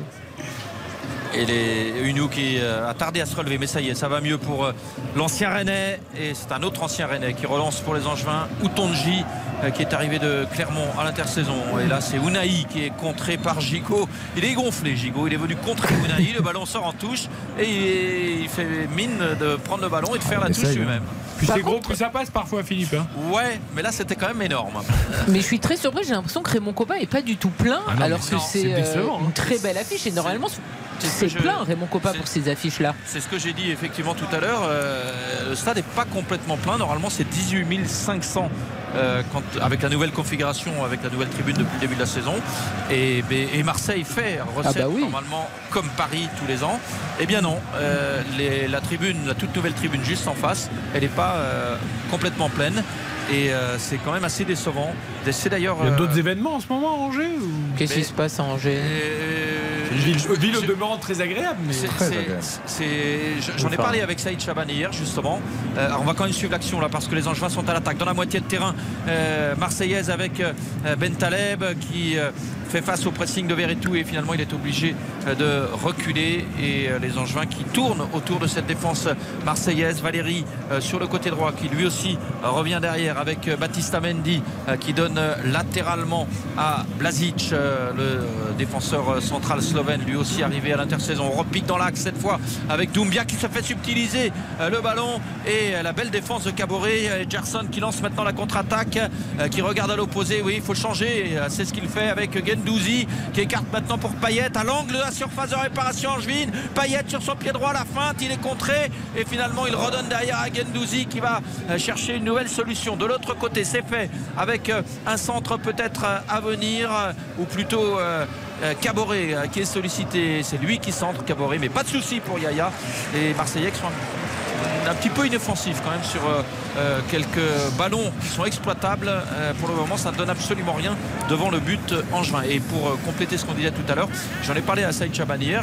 Je lui ai dit, mais c'est quand même très décevant de voir 6-7 000 spectateurs à Angers pour un match de Ligue 1. Euh, c'est quand même un club qui. Alors ça remonte maintenant, mais c'est un club qui a un passé, qui a longtemps joué en Ligue 1 dans les années 70-80. On ne rappellera pas les, les noms les plus illustres. C'est Jean-Marc Guillou le plus connu, parce que là on parle vraiment aux plus anciens. Mais il y, a- il y a une histoire foot ici à Angers. Et depuis que le club est revenu en Ligue 1, il y a 8 ans, je crois maintenant, euh, mais mis à part la première année où il y avait l'euphorie, mais finalement euh, les gens euh, se détournent un petit peu euh, du club. Difficile de savoir pourquoi. Au départ, c'était le prix des places. C'est peut-être encore le cas aujourd'hui. C'est vrai que les places étaient très très chères, donc c'était sans doute une des raisons. Mais y a, on, on peut se demander si Angers est une vraie ville de foot finalement. 0-0 en tout cas entre Angers et Marseille après 24 minutes dans ce match disputé sous la pluie. Rencontre relativement équilibrée quand même, même si Angers s'est montré peut-être un peu plus dangereux que l'Olympique de Marseille. Enfin, beaucoup de déchets des deux côtés. En Oui, fait, oui, c'est surtout ça qui nous marque euh, sur ces euh, 25 Il y a eu premières quelques minutes. tirs, mais il y a quelques approximations. Angers a été plus entreprenant d'entrée avec euh, des actions intéressantes et puis des ballons euh, régulièrement gagnés en milieu de terrain. Et, euh, mais là, c'est vrai que ça s'est équilibré depuis oh, Yaya qui a pris le risque face au pressing de euh, Suarez et euh, il a réussi à, se débar- à garder le ballon et à se débarrasser surtout de Suarez pour euh, renvoyer tranquillement dans un deuxième temps. Mais euh, touche à suivre pour l'Olympique de Marseille et Jonathan Klaus. Tu parlais des plus anciens tout à l'heure. Je regardais le numéro de Valérie qui interpellé 94, puisque maintenant il joue en. Ouais. Je suis dit, tiens, il a peut-être mis son année de naissance. Je, je dirais plutôt son département de naissance. Voilà. Je suis pas sûr, Du mais coup, je crois. oui, mais bien sûr. Du coup, du coup, je suis allé. Oui, parce qu'il est né à Champigny-sur-Marne. Fait. Euh, en effet, dans le 94. Et non, il est pas du tout de 80, il est de 99. Et c'est pour encore plus un coup de vieux, puisqu'il est beaucoup plus jeune que ça. C'est vrai qu'on n'est pas habitué au numéro 94. euh, et là, c'est Dimitri Payet qui donne euh, le ballon à Gerson pour Klaus. euh, à l'angle de la surface. hein, il n'a pas voulu centrer. Il donne derrière à Gigot. Gendouzi euh, qui va prendre sa chance. Et euh, ça s'envole nettement à côté et au-dessus hein, la- du but de Yaya. Dans la Marseille- mise en action, c'est lent. Marseille est quand même très très peu inspiré offensivement. hein. C'est-à-dire qu'il y a des possibilités de contre. On l'a vu avec Dimitri Payet notamment qui a très mal joué le coup tout à l'heure. Mais je, je trouve effectivement que ça manque de mobilité. Après c'est un match de reprise après la trêve internationale. Il y a des disparités physiques. C'est souvent euh, particulier. hein. Pas évident de se remettre dedans, mais je trouve que ça manque quand même de tranchant. Alors qu'au contraire, du côté du, du SCO, c'est beaucoup plus cohérent ce qu'ils font, même s'il manque de précision dans, dans les 20-25 derniers mètres.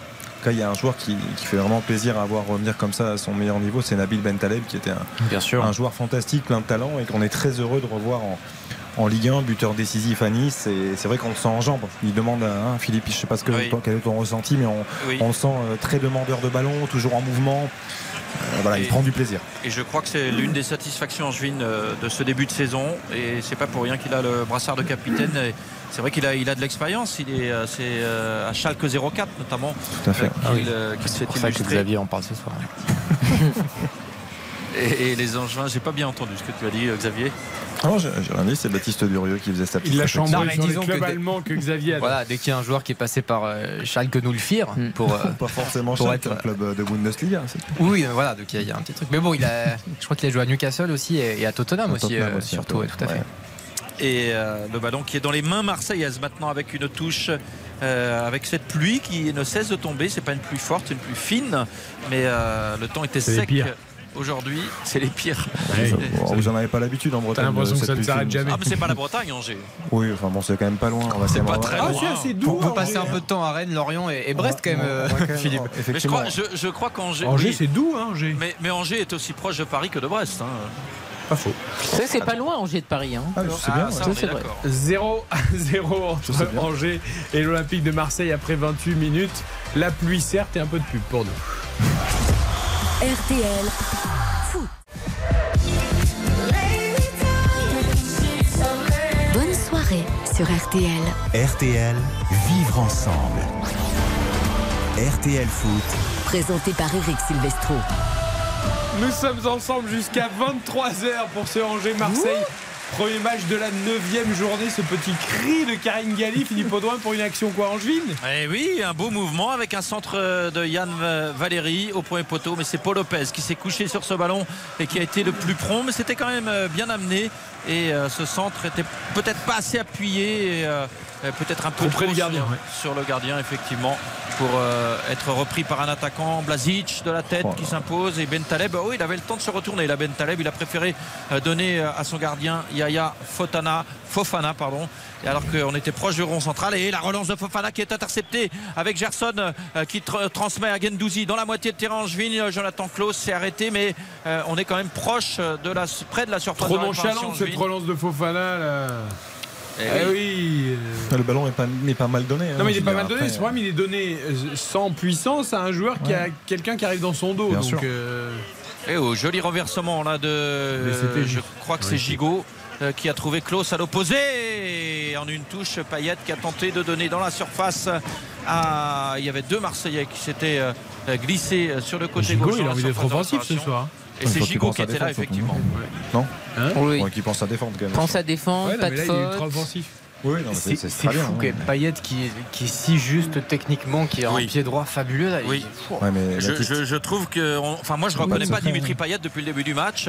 Il y a énormément Ah non, de déchets. Il n'y a pas de rythme. Il n'y a, pas de secret. Il y a le- la technique, oui, c'est une chose, mais si physiquement on n'est pas bien, la technique, elle est beaucoup moins précise. hein, je suis désolé. Non, mais là, sur une action comme ça, où il est arrêté, où normalement il maîtrise. Physiquement, En il est moins bien. Il a, il a confiance. pas de minutes. Il enchaîne pas les matchs. Il a besoin de retrouver de- du rythme, de retrouver de la compétition. Il et fait beaucoup d'erreurs, mais au moins il touche les ballons. Parce qu'il Ouais. y en a un que moi, je, je- je- c'est Gerson quoi. Gerson est joueur en Il est où- marchant. il est où, En temps, Gerson Gerson, il va falloir qu'il change d'attitude Il est parce que incroyable, déjà avec hein. Tudor, c'est un peu compliqué.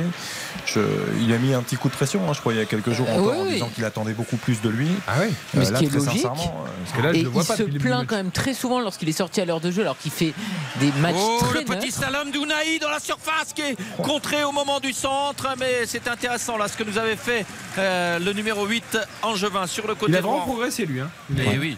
Et C'est un joueur dont on parle de plus en plus, hein, je trouve. Et oui, il est international marocain recruté à Avranches. Ça, c'est une vraie trouvaille euh, que Angers a réussi à en faire par le passé déjà.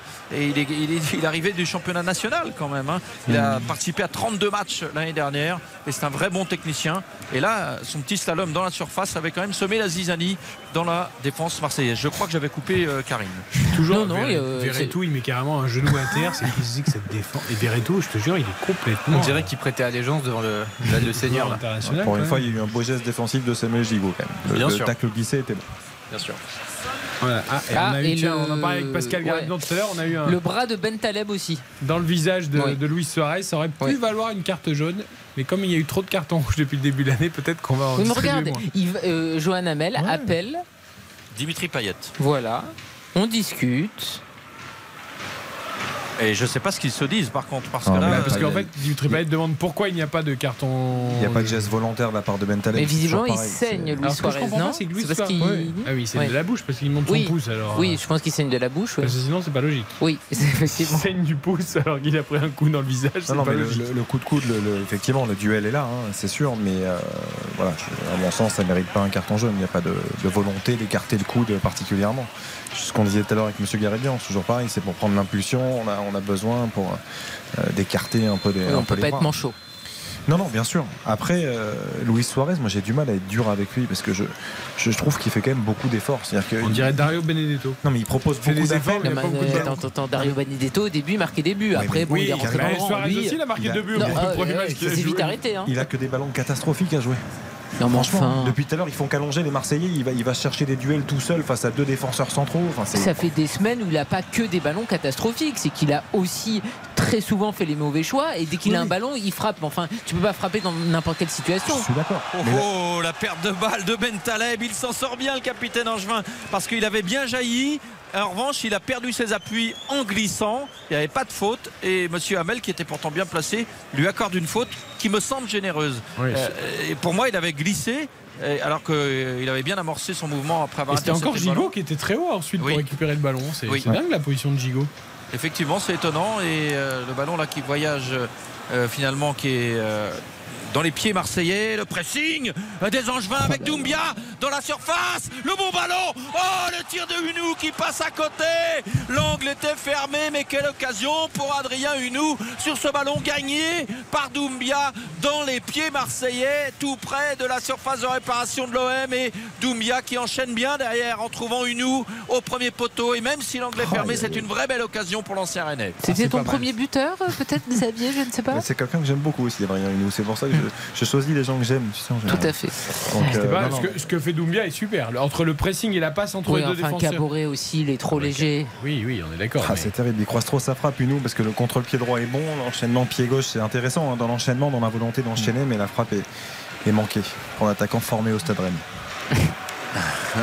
Adrien Hunou qui a fait un passage euh, assez euh, atypique euh, par la MLS avant de revenir euh, en Ligue 1. Il était à Minnesota, si je ne me trompe pas, l'année dernière. Oui, surtout qu'il est un joueur de Clermont, et ça, c'est magique. Et attention à Jonathan Klaus qui frappe et qui marque Oh, l'erreur de défense de Valérie Valérie qui laisse le côté gauche ouvert. Et alors Jonathan Klaus qui était arrêté lorsqu'il a vu ça, il a redémarré et il a frappé en force au premier poteau. Pour moi, il y a une énorme erreur de défense de Valérie parce que alors j'étais vraiment bien dans cet axe-là pour euh, voir que Klaus effectivement avait le champ libre et il en a profité, l'ancien Lançois. Il euh, euh, frappe en force et avec l'aide du poteau, il ouvre le score pour l'Olympique de Marseille après 35 minutes. Oui et non Philippe, j'ai envie de te dire parce qu'en fait Klaus utilise plus souvent son pied droit et je pense que Valérie a essayé de l'orienter pour l'empêcher de venir justement crocheter et frapper du pied droit et en fait du coup il lui a laissé un peu trop un peu trop. Ouais, il lui a laissé un peu trop d'angle, mais il voulait ah. pas qu'il rentre à l'intérieur en fait. On est d'accord, mais il faut quand même euh, être. Enfin, pour moi, il, en a trop mis. Il, a trop laissé ouvert. C'est pas que Valérie, c'est tout le bloc euh, angevin. C'est-à-dire qu'on l'a vu sur l'action, sur le, plan large. Tous les joueurs étaient concentrés à droite. Klaus était complètement seul à gauche. Et, effectivement, le, décalage de Valérie est trop tardif. Et surtout, il réduit pas l'espace. Il le laisse progresser, prendre de la vitesse. À partir du moment où tu prends de la vitesse et que tu rentres dans la surface, le passement de jambes est remarquable. La frappe au premier poteau, il n'y a rien à faire. Pour Fofana, Fofana pas assez son poteau. il, est à bout portant. Il, Franchement, il ne peut pas. Tu ne trouves pas qu'il peut pas mieux fermer? Parce que, ok, il y a le hum, poteau, mais dans tous les cas, si c'était pas le poteau, il se la prenait. Hein. Ouais, ouais. Elle est forte, elle touche l'intérieur du poteau. Et, euh, super euh, duel et passe décisive de Suarez. Hein. C'est lui qui lance Klaus hein, et qui résiste au duel euh, sur la première passe. Et c'est lui qui est contré. Là, il y avait un, ballon intéressant pour l'OM, mais c'est Angers qui a pu récupérer, qui va repartir. Ah, là, c'est dur pour les Angevins cette ouverture ah du score parce que pour le moment, c'était quand même le SCO qui faisait la meilleure impression. Et c'est encore le SCO qui repart à l'attaque avec une deuxième chance là pour Unou qui, sur un deuxième ballon, a réussi à écarter côté gauche. C'est Sofiane Bouffal qu'on voit un peu moins là depuis quelques instants alors qu'il avait fait un bon début de match et la frappe enroulée de Bouffal euh, qui ne pose aucun problème au gardien alors qu'il y avait quand même deux Angevins dans la surface. Hein. Et oui, Et oui, oui, le mauvais choix. Et puis la, frappe est beaucoup trop molle pour inquiéter véritablement Paul Lopez. Oh, le contrôle de Jonathan Klaus sur la relance de Paul Lopez en aile de pigeon. Il a euh, euh, contrôlé le ballon en direction du but angevin. Il a sprinté immédiatement, mais il a été repris. Euh, c'était bien tenté, c'était osé, ambitieux, mais c'était bien tenté et c'était joli. Marseille va peut-être encore, on est qu'à 37e minute, hein, mais va peut-être encore réussir un résultat sans faire une belle impression. Et être leader et mettre ah, la pression sur le PSG, hein, parce que si victoire il y a, l'OM est leader, provisoirement en tout cas. Et c'est aussi le premier but de Jonathan Klaus avec l'Olympique de Marseille. Il avait déjà délivré deux passes décisives, l'ancien Lançois. Personne n'a gagné en studio le hashtag producteur RTL. Je sais pas si sur les réseaux quelqu'un. Oui, mais vous avez vu que Gendouzi, il a dit à tous les joueurs venez pour célébrer le but, donc il est un peu aussi buteur, non? Oui, bien sûr. Et la marmotte met le chocolat dans le papier à lui. c'est important l'attitude qu'il a eue sur le but. Il a appelé tout le monde. Bien sûr. Et donc Luis Suarez fait la passe décisive, il est un peu plus quand même. J'ai euh, pas vu la passe D. alors, alors, je suis d'accord. Dans les faits, t'as raison, Eric. C'est pas une passe. Il y a 40 mètres à faire, close derrière n'est pas attaqué, tu vois ce que je veux dire. Après, il, le lance bien. Mais non, bien sûr, c'est vrai. c'est pas une passe D, t'as raison. Et c'est son 9 but aussi en, Ligue 1, close, en sachant qu'il a joué que deux saisons avec le Racing Club de Danse et donc 9 euh, journées de, Ligue 1 avec Marseille. Il va aller à la Coupe du Monde. Ouais, c'est bien, ça va donner envie à Yor Tudor de le remettre à gauche. bah, en tout cas, il a marqué des points euh, lors du dernier rassemblement, parce que vu ce qu'on a vu, pas faux. Lui, au moins, il est entré en jeu, il, a apporté. Il joue à gauche ce soir, parce que Nuno Tavares est, est absent. Mm. Suspendu. C'est Caboret qui joue à droite.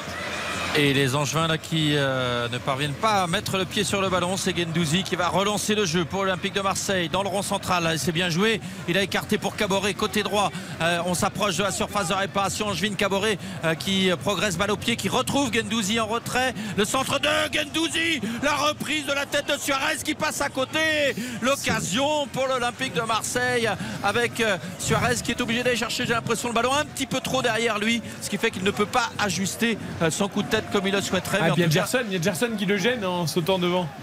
Non, il n'y a, pas de Gerson qui saute juste devant lui C'est très artistique ce qu'il a fait Gerson en tout cas. C'est quand même un vrai problème hein, pour Angers depuis le début de la saison. C'est-à-dire que défensivement, c'est quand même catastrophique. Quand tu, quand tu regardes, dès que Marseille accélère, il y a danger. Et attention à la perte de balle Angevine devant la surface de réparation du SCO. Un nouveau ballon pour Caboret tout près de la surface.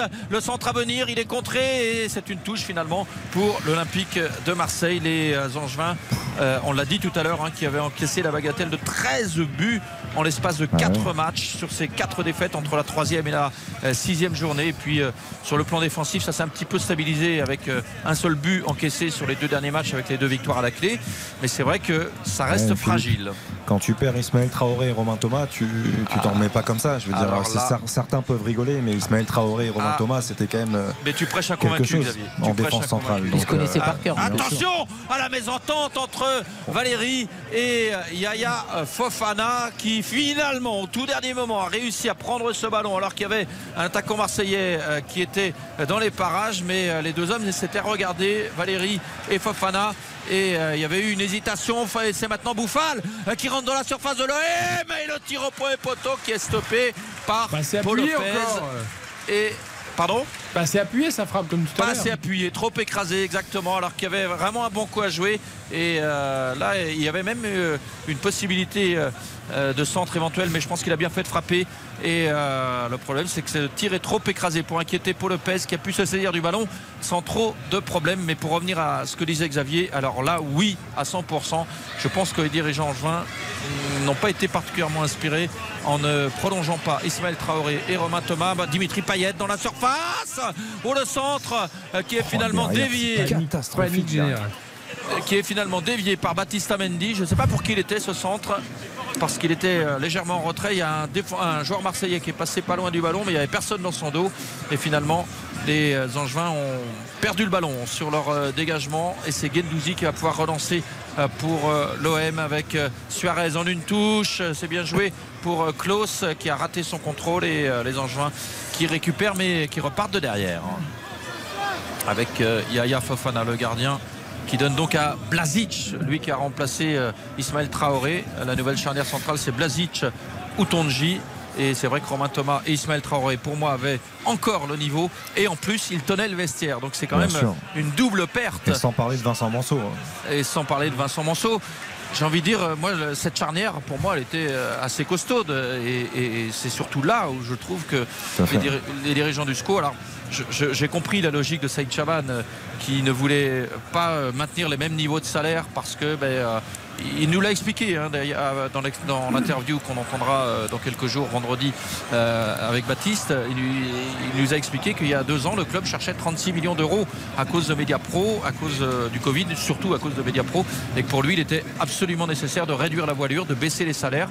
Donc il ne pouvait plus proposer la même chose. Ceci étant, je pense que Romain Thomas, il avait encore la possibilité de le garder. S'il est parti à Caen, c'est pas seulement pour des raisons financières. Bien sûr. Après, c'était ses retrouvailles avec euh, Stéphane Moulin. Donc, bon, et voilà, forcément. mais c'est pour ça, je, vous dis, euh, Romain Thomas, je pense qu'il avait plus envie de jouer pour Stéphane Moulin que pour le club de Saïd Chaban. Et, euh, là, il y a en toile de fond les, histoires personnelles de Saïd Chaban qu'on a évoquées également dans l'interview d'hier avec cette double mise en examen qui a quand même pollué le climat du club depuis deux ans et demi. Ils sont en train d'exploser, les Angevins. Ils concèdent énormément. Le premier Marseillais les a complètement tétanisés. Et la contre-attaque est peut-être en jeu, mais le drapeau ne se lève pas. C'est Adrien Hunou qui est parti pour le SCO avec euh, euh, ce ballon maintenant pour Bouffal. Ah oui, c'est arrêté finalement. Euh, c'est Verretou qui a pu contrer Sofiane Bouffal et c'est Marseille qui peut récupérer et repartir à deux minutes maintenant de la mi-temps. Marseille qui mène 1 à 0 avec l'ouverture du score signé Jonathan Klaus à la 35e. Mais les Angevins qui ont qui avaient mieux démarré ce match et qui euh, ont encore quelques coups à jouer parce que là, ça fait euh, plusieurs ballons qui sont mal exploités, mais on sent qu'il y a quand même des possibilités pour le SCO et la touche à suivre pour l'Olympique de Marseille. Mais on est loin du but de Yaya Fofana. Sofiane Bouffal, c'est l'exemple type du joueur qui aurait pu être un très grand joueur et à qui il manque un tout petit ah peu de un petit truc, un QI football ou un peu de, voilà, de, collectif ou un peu de. il, a, non, il a vraiment un, ah oui. c'est un allumeur. Oui, il est, formé ici. Il l'a prouvé à Lille d'ailleurs. Hein, avec, euh, c'est un très bon joueur, hein, attention. 11 buts marqués euh, lors de la saison 2015-2016. Ah, en revanche, il s'est un peu perdu en Angleterre. Après, il y a les blessures, il y a, il y a la tête, effectivement. La régularité, il l'a pas. La régularité, on est complètement d'accord. Le, fameux entraînement, euh, la fameuse prépa invisible. Bien sûr. parce que parfois, il donne l'impression d'avoir un petit peu de, surpoids. Celle qu'on pratique tous assidûment.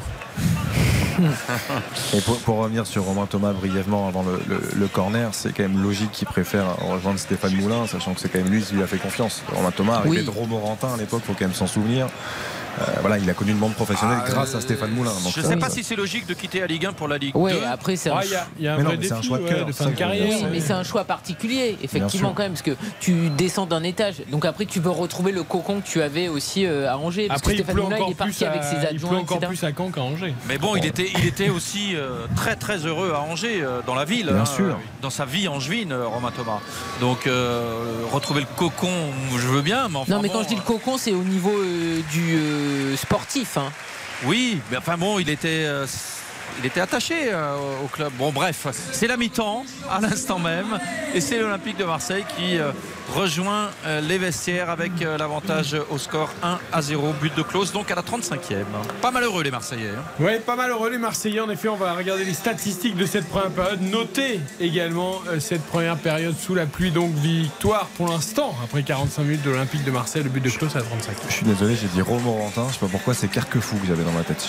ah oui, non, parce que Romain Thomas arrivait de Carquefou et non de Romorantin. Oui, oui, oui, Et j'aurais dû te reprendre, là je suis impardonnable, parce, que, parce que je l'ai connu là-bas, effectivement, lors de cette fameuse Carquefou. Autant pour moi.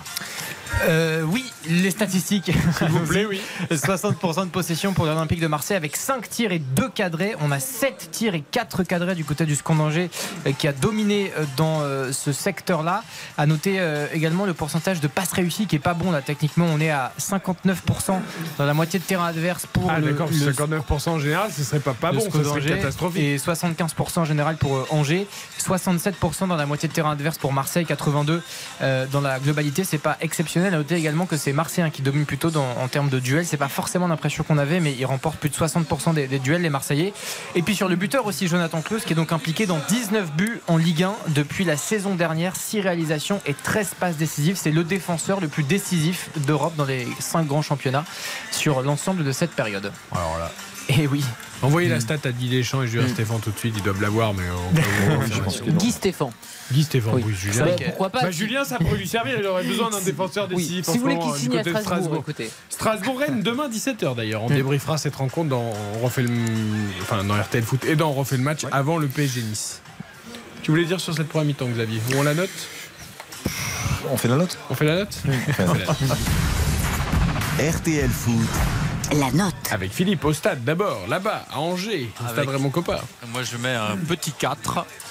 Euh, un petit 4 parce que Marseille est pas bon, euh, parce que ça manque d'occasion de but, parce qu'il y a eu pas mal de déchets, donc ça peut vraiment on peut pas aller au-dessus. Pour moi. Xavier? J'ai même envie de mettre moins, moi, c'est terrible. Ah, c'est il, a vraiment pris le soleil. Non, mais Il devient méchant depuis Non, quelques semaines. Vous c'est croyez pas que c'est le fait d'être à mon contact Ben, je sais pas. Non, que je suis pas une vieille méchant. fille, hein. Non, non, non, non, mais c'est juste que je, je, je suis attristé par le, le spectacle du, du jour. C'est-à-dire que je, je trouve que Angers effectivement a proposé de bonnes choses offensivement par séquence, mais j'ai le sentiment que c'est un tout petit Marseille, mais que quand ce tout petit Marseille accélère, euh, ben, il est capable de faire la différence face à une défense qui est catastrophique. Donc euh, et par rapport à ce qu'a dit Baptiste aussi, je veux dire, techniquement, c'est Mm. c'est pas possible. C'est indigne de- du championnat de France de Ligue 1 ce qu'on voit ce soir. Donc, euh, euh, bah, par rapport à ça, je vais mettre 3. Mais il m'a convaincu. J'étais parti sur 4 et puis finalement de voir un petit peu Xavier qui sort les crocs ça ça m'a emballé. Moi aussi je vais aller sur 3. Non mais en fait, c'est vrai que honnêtement, c'est très décevant techniquement parce que effectivement, les Marseillais ont euh, perdu des ballons euh, très hauts qui auraient pu être bien euh, exploités par les Angevins, mais les Angevins ont été soit dans la précipitation, soit dans les mauvais choix, et c'est un festival d'erreurs techniques des deux côtés, de mauvaises passes. Donc, je te rends à l'adversaire, il y a quand même du mal à tenir la balle des deux côtés. Bravo pour le but euh, de Jonathan euh, Klaus, mais moi je trouve que quand même Fofana, il aurait dû mieux fermer euh, son côté et son premier poteau. Donc voilà, c'est pas c'est pas du tout au niveau de la Ligue 1, la Ligue des talents. Monsieur Garibian nous en parlait, là ça manque de talent clairement. Euh, à vous écouter, je finirais presque à mettre 2 si, je- finis par vous écouter. Je, vou- je voulais mettre 4 aussi, mais là, je, je- en effet, je suis obligé de m'incliner devant vos arguments. Je retiens le but de Klaus quand même, qui est, un, joli but. euh, d'international qui prend ses, responsabilités, qui n'hésite pas à les crocheter, frapper fort. Euh, C'est vrai que c'est peu, à peu près tout dans cette première période. Euh, C'est assez faible, donc on va rester sur 3. voilà, Philippe est au stade, euh, dans un beau stade. Plaisir de Non, commenter mais- un match de Ligue 1. Non, non, mais moi Mais- j'étais plutôt comme toi Je- sur 4. Ouais, ouais. Philippe a dit petit 4. Petit hein. 4, c'est vrai, il a dit Exactement. petit Je- 4. je- je- J'avais envie d'ajouter tout à l'heure en vous disant petit 4. Si je devais pas mettre 4, je mettrais 3. Donc je vous suis. hein. Euh, Entre 3 et 4, je crois qu'on est très proche de la vérité. On a vu le même match donc pour l'instant euh, sur ce Angers-Marseille avantage aux Marseillais après 45 minutes le but de Jonathan Klaus à la 35e minute. Bah tiens, le buteur, on va l'écouter chez nos confrères de Prime Vidéo, l'international français. Une bonne première mi-temps, même si euh, on se fait peur sur des contres, on se fait peur parce que parce qu'on se parle pas assez tout simplement et on a on a du mal à gérer les appels croisés. Maintenant, euh, par la communication, je pense que ça ira mieux, mais je trouve une on a subi, mais on a subi euh, correctement parfois et, et on l'a bien fait. Voilà pour Jonathan nos confrères de Prime Vidéo et puis on va écouter également Nabil fort. Bentaleb. Le Ils sont forts quand même. hein. Hein Une belle première mi-temps, on a subi, mais on a bien contrôlé. C'est l'alerte langue de bois là, mais euh, bon voilà, après, Non, il mène- après, on il peut mène comprendre, 1-0, mais il, je- il est content. Hein. Ouais, j'aime beaucoup Jonathan Klaus, mais là, je- ouais. Je- et je, je te parie, j'ai pas encore écouté la réaction de Nabil Bentaleb qu'on va découvrir euh, en direct avec les auditeurs RTL, mais je pense qu'il va dire qu'ils ont fait plutôt une bonne entame de match et une bonne première mi-temps aussi. l'entame, oui. et ils sont fait Oui, surprendre. qu'ils ont eu des occasions, c'est Est-ce vrai. qu'on va avoir le contre ces équipes la moindre erreur se paye cash? Oui, C'est pas on impossible. va l'avoir. Allez, découvrons Nabil Bentaleb chez nos confrères de Vidéo. Je pense qu'on a, on a manqué de concentration sur euh, une demi-seconde et avec ce genre d'équipe, ça, ça paye cash. On a aussi pas mal d'occasions qu'on n'a pas su concrétiser, mais il va falloir qu'on continue sur ce, ce rythme-là pour espérer avoir un résultat. sait qu'on tombe contre une grosse équipe, on a. On n'a pas à avoir honte, on doit essayer d'imposer notre jeu et pour l'instant c'est ce qu'on a réussi à faire mais on n'a pas réussi à concrétiser, on n'a pas réussi à, réussi, pardon, à, à être décisif euh, dans les deux surfaces. Nabil Bentaleb C'était. Eric Bentaleb au micro. C'était c'est- Eric Bentaleb, c'est beau. C'est vrai que- être footballeur. Ouais. Tu Enfin, l'avais dans ce tout avant. C'est pas possible, tu l'avais entendu avant. Non mais Philippe, c'est toujours la même chose. Mais je sais bien, je C'est extraordinaire. J'aurais préféré être footballeur au niveau du salaire. Ça aurait a plus priori c'était intéressant. une On meilleure aurait peut-être moins rigolé, plus d'efforts, mais ça aurait peut-être mieux un peu, autre voiture. un peu mieux payé. Oh, ça va pour la voiture. Euh, merci Philippe Audouin, bonne mi-temps du côté de Angers. On se retrouve après la pub, les infos et les infos groupes des matchs de demain. Nous, on marque une très courte pause. RTL. RTL. Vivre ensemble. 21h52. C'est la mi-temps Angers ou Marseille maintenant 0 toute l'info est code Vernuccio. Bonsoir Eric, bonsoir à tous. Fin de cavale pour l'imam Mikyusen arrêté près de Mons en Belgique après un mois de recherche. Il avait été mis en cause pour ses propos sexistes et antisémites, avait quitté son domicile de Valenciennes après la décision du Conseil d'État de l'expulser vers le Maroc. Guillaume Chies, que va-t-il se passer maintenant?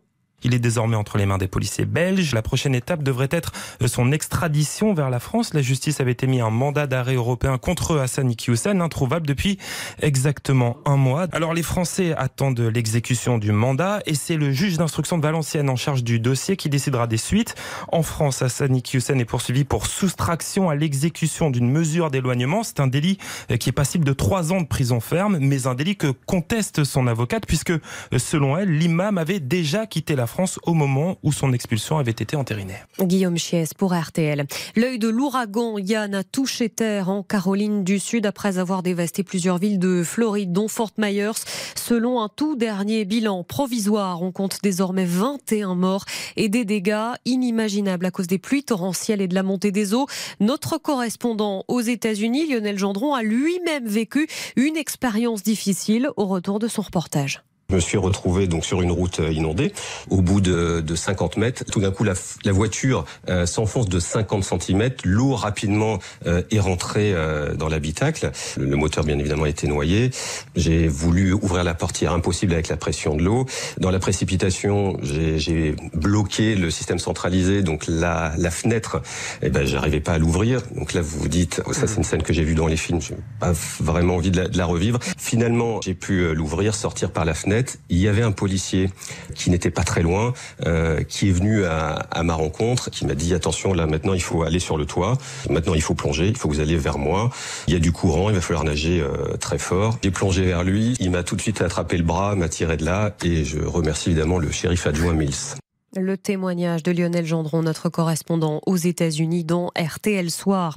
Nous aurons la victoire acclamée Vladimir Poutine à ses partisans sur la place rouge à Moscou. Le président russe qui a officialisé l'annexion de quatre régions ukrainiennes. Annexion condamnée par les États-Unis et la France, notamment au Conseil de sécurité des Nations Unies dans une résolution. Résolution rejetée par la Russie ce soir qui a opposé son droit de veto il y a quelques minutes. Quatre pays se sont abstenus la Chine, l'Inde, le Brésil et le Gabon. La météo de la pluie et du vent du nord au sud au fil de la journée. À l'avant, le soleil va se maintenir des Pyrénées à la Méditerranée, de la Normandie au nord et à l'Alsace. Des éclaircies entrecoupées d'averses prévues en seconde partie de journée. Les températures comptées de 4 à 16 degrés en moyenne le matin. L'après-midi, vous aurez de 14 à 26 degrés. L'arrivée du Quintet Plus, il fallait jouer le 14, le 11, le 12, le 5 et le 15. Et puis les courses demain à Longchamp, Dominique Cordier vous conseille de jouer le 18, le 2, le 4, l'As, le 6, le 7, le 8. Et sa dernière minute, c'est le numéro 4, Olympie. Merci beaucoup. Merci aux courses. Ça m'a laissé le temps de finir mon bonbon. J'étais très je vous gourmand. en train de manger quelque ah non, J'étais très gourmand. Je suis allé en vous régie. Vous proposez même pas, pas mais bien parce qu'en régie, ils ont plein de bonbons et moi j'ai aucune volonté. et du coup, j'ai complètement craqué. C'est pas bien. C'est pas bien du tout. Après, on n'arrive pas à articuler. Donc merci pour les courses. Ça a permis de, de diluer le bonbon. À tout à l'heure, 23h. Bonne soirée. Vous avez le droit de prendre un bonbon en partant. RTL. Vivre ensemble. RTL Foot. C'est jusqu'à 23h. Présenté par Eric Silvestro. C'est la mi-temps entre Angers et Marseille. Avant la seconde période, nous allons euh, dérouler les infos pour les matchs de demain entre Strasbourg et Rennes et entre le Paris Saint-Germain et Nice. PSG Nice que vous suivrez en intégralité dans RTL Foot demain soir. J'ai dit bonbon car Gali a eu les yeux qui sont illuminés. Ah non, mais j'ai une passion bonbon et pommes de terre sous toutes ses formes spéciales frites. Pas les mais deux bon. ensemble quand même. Oh bah je peux, bien sûr. Oh. Rien ne m'arrête. Je commence avec euh, des frites et puis euh, je finis avec des Vous bonbons. ne ferez pas Top Chef euh, sur M6 en tout cas. Non, je veux Non. bien goûter les plats Top Ouais. Chef. Meilleur pâtissier peut-être plutôt. Les gâteaux, non? Ah non non, je suis Non, pas de plus non pas non non non, moi je d'accord. suis plus salé. Je D'accord. peux faire pizza frites même, je crois. Ah bien sûr, bien sûr. Ça j'ai fait. Ouais. Sinon, pour ceux qui nous suivent en vidéo sur RTL.fr, ça va au niveau de la température parce Mais que on se gèle Écoutez, moi je suis habitué aux températures de Djerba en Tunisie, donc excusez-moi, mais j'ai très froid. Excusez-nous. Voilà. Donc j'ai mis euh, ma petite cape verte de Très petit bien. chaperon. Bah, très bien. Euh, Baptiste Dior est avec nous évidemment, Xavier. Domergue également. Demain, Strasbourg, Rennes et PSG Nice. Des infogroupes côté parisien par exemple. On va commencer par l'affiche qu'on suivra dans RTL Foot demain soir. Euh, Bien sûr. Alors deux absents du côté du Paris Saint-Germain, sans surprise Presnel Kipembe qui est toujours en phase de récupération euh, dans une clinique à Spétard euh, au Qatar. Marco Verratti également qui était suspendu de toute façon mais qui avait une petite blessure au mollet. À noter que Messi et Mbappé sont bien là avec une incertitude parce qu'ils n'étaient pas là à la séance collective de jeudi il me semble, mais ils sont bien présents dans le groupe. À noter qu'Mbappé devrait potentiellement souffler et on pourrait voir peut-être une titularisation d'Hugo Ekitike, euh, le joueur, le jeune joueur du Stade de Reims, l'ancien Rémois absolument, qui devrait euh, potentiellement être aligné demain euh, au niveau de l'attaque. La rotation, ça va être l'un des enjeux évidemment euh, des matchs à venir jusqu'à la Coupe du Monde, puisqu'il va y avoir, on l'a dit, 11 matchs pour les clubs engagés en Coupe d'Europe en moins de 40 jours. Donc ça va être compliqué. Christophe Galtier s'est exprimé au micro RTL de Nicolas Georgerot, justement sur cette rotation euh, à Paris. On est vigilant, euh, c'est le premier match d'une longue série. Tout est mis en œuvre autour de l'équipe, euh, avec notre staff médical, avec notre cellule performance, pour euh, analyser tous les marqueurs que nous pouvons avoir euh, de manière individuelle pour faire en sorte d'avoir euh, des joueurs compétitifs en forme et d'éviter, mais ça sera pas possible, et d'éviter euh, des blessures. C'est l'un des reproches qu'on a fait à Christophe Galtier, euh, même si son PSG tourne très bien, c'est peu de rotation dans la première partie de la saison, Karine. Oui, et surtout ces explications parce qu'il nous disait, mais vous voyez, à l'heure de jeu, j'ai pas assez euh, pris d'avance, donc c'est-à-dire qu'il y avait un avantage au score que d'un but, donc ça me freinait un petit peu dans mes changements. Je suis désolé quand t'es le PSG et que t'as quand même de la qualité, je trouve que c'est un petit peu trop facile d'avancer cet argument, et surtout à chaque conférence de presse, il nous disait oui, oui, il va y avoir du temps de jeu, au final on retrouvait quasiment toujours les mêmes. Là, je suis contente que Ekitike débute un match, il a une pression, c'est évident, mais il attendait d'avoir euh, du ça, temps hein. de jeu. Pression, Voilà, il attendait hein. d'avoir de la responsabilité et de la confiance de la part de son entraîneur demain soit bon face à Nice. Après, c'est par rapport au conf. Peut-être qu'il a été un petit peu maladroit, Christophe Galtier, parce que quand on regarde sa manière de, de gérer euh, son groupe depuis qu'il a commencé sur un, un banc important, je Oui. pense à Saint-Etienne, voilà, avant d'aller à Lille, avant de. Il n'est pas du tout adepte du turnover. C'est-à-dire que même s'il y a des matchs tous les trois jours, même s'il y a l'Europe, en fait, il, fait très peu de changements. Il fait toujours un ou deux petits Après, il n'a pas eu l'effectif euh, qu'a le PSG aussi. Oui, Tu mais vois, bien sûr. Oui, mais après, quand tu es un entraîneur qui n'a pas l'habitude de faire ça, quand tu fonctionnes pas Oui, comme ça, que tu tu as envie d'installer une équipe type et que tu as envie de faire une ou deux rotations, C'est dur de changer. euh, un ou deux petits ajustements en fonction des, des petits pépins de chacun, voilà, c'est difficile de changer. Après, c'est en conf ou, ou au contraire, justement, faut pas dire Oui. euh, non, je le ferai la prochaine fois, il aura plus de temps de jeu alors que tu le fais pas. C'est par rapport à ça. Il nous annonçait du temps de jeu quand même avec Ekitike, donc toi t'attends, puis tu regardes le 11, bah non, puis tu vois la 60e, bah non, 70e, 12 minutes par-ci par-là. Donc c'est vrai que c'est c'est peu. Après il faut qu'il soit bon parce que Ekitike il s'est un petit peu plaint du fait que voilà, euh, il trouvait qu'il avait des fourmis dans les jambes. Coco demain c'est ton jour. Je fais une toute petite parenthèse, ça me fait penser que j'ai vu cette semaine qu'Icardi a marqué son premier but à Galatasaray. Panenka Ah oui. hein, sur Panenka. Et qui s'est rabiboché avec madame, non? Ah oui, Oh, bien ça, sûr. bon, de toute façon, Ah oui. vous croyez encore à leurs histoires de je me sépare, je me remets, je me sépare, je me remets, c'est juste pour faire vivre les réseaux. Ça, Ils sont, a priori, ils sont toujours ensemble. Voilà, voilà. Quelle belle Alors nouvelle. avaient divorcé quand même il y a 10 jours. Bon, bref. Ils Euh, peu avaient peut-être pas signé les papiers. Ouais, Oui. non, bon, euh, des petites infos sur Nice ou pas? Oui, bien sûr. euh, retour d'Aaron Ramsey euh, du côté de, de Nice. Jean-Claire Todibo, par contre, est, est suspendu. Lui et Joe Bryan est, est blessé aux adducteurs avec Hicham Boudaoui qui est blessé au dos et qui sont donc indisponibles pour le match demain face à Paris. Et à noter côté strasbourgeois, c'est quand même une bonne nouvelle que l'infirmerie est en train de se vider un petit peu grâce à cette trêve internationale. Retour de, de Le Marchand pour ce match face à, à Rennes et retour de Thomas Delaine et de Niamsi également. Ouais. Strasbourg relégable 18e. On retourne à Angers. Philippe Audouin, le coup d'envoi à l'instant de la seconde période entre Angers et Marseille. Avantage aux Olympiens 1-0. Exactement, ça vient de repartir et Angers qui a perdu euh, le ballon immédiatement. Gendouzi qui donne un bon ballon dans la surface. Ah, le centre de Klaus euh, qui arrive directement dans les bras de Yaya Fofana. Et je pense qu'il a voulu centrer Jonathan Klaus, mais qu'il a complètement raté son centre. Pas de souci donc pour le gardien.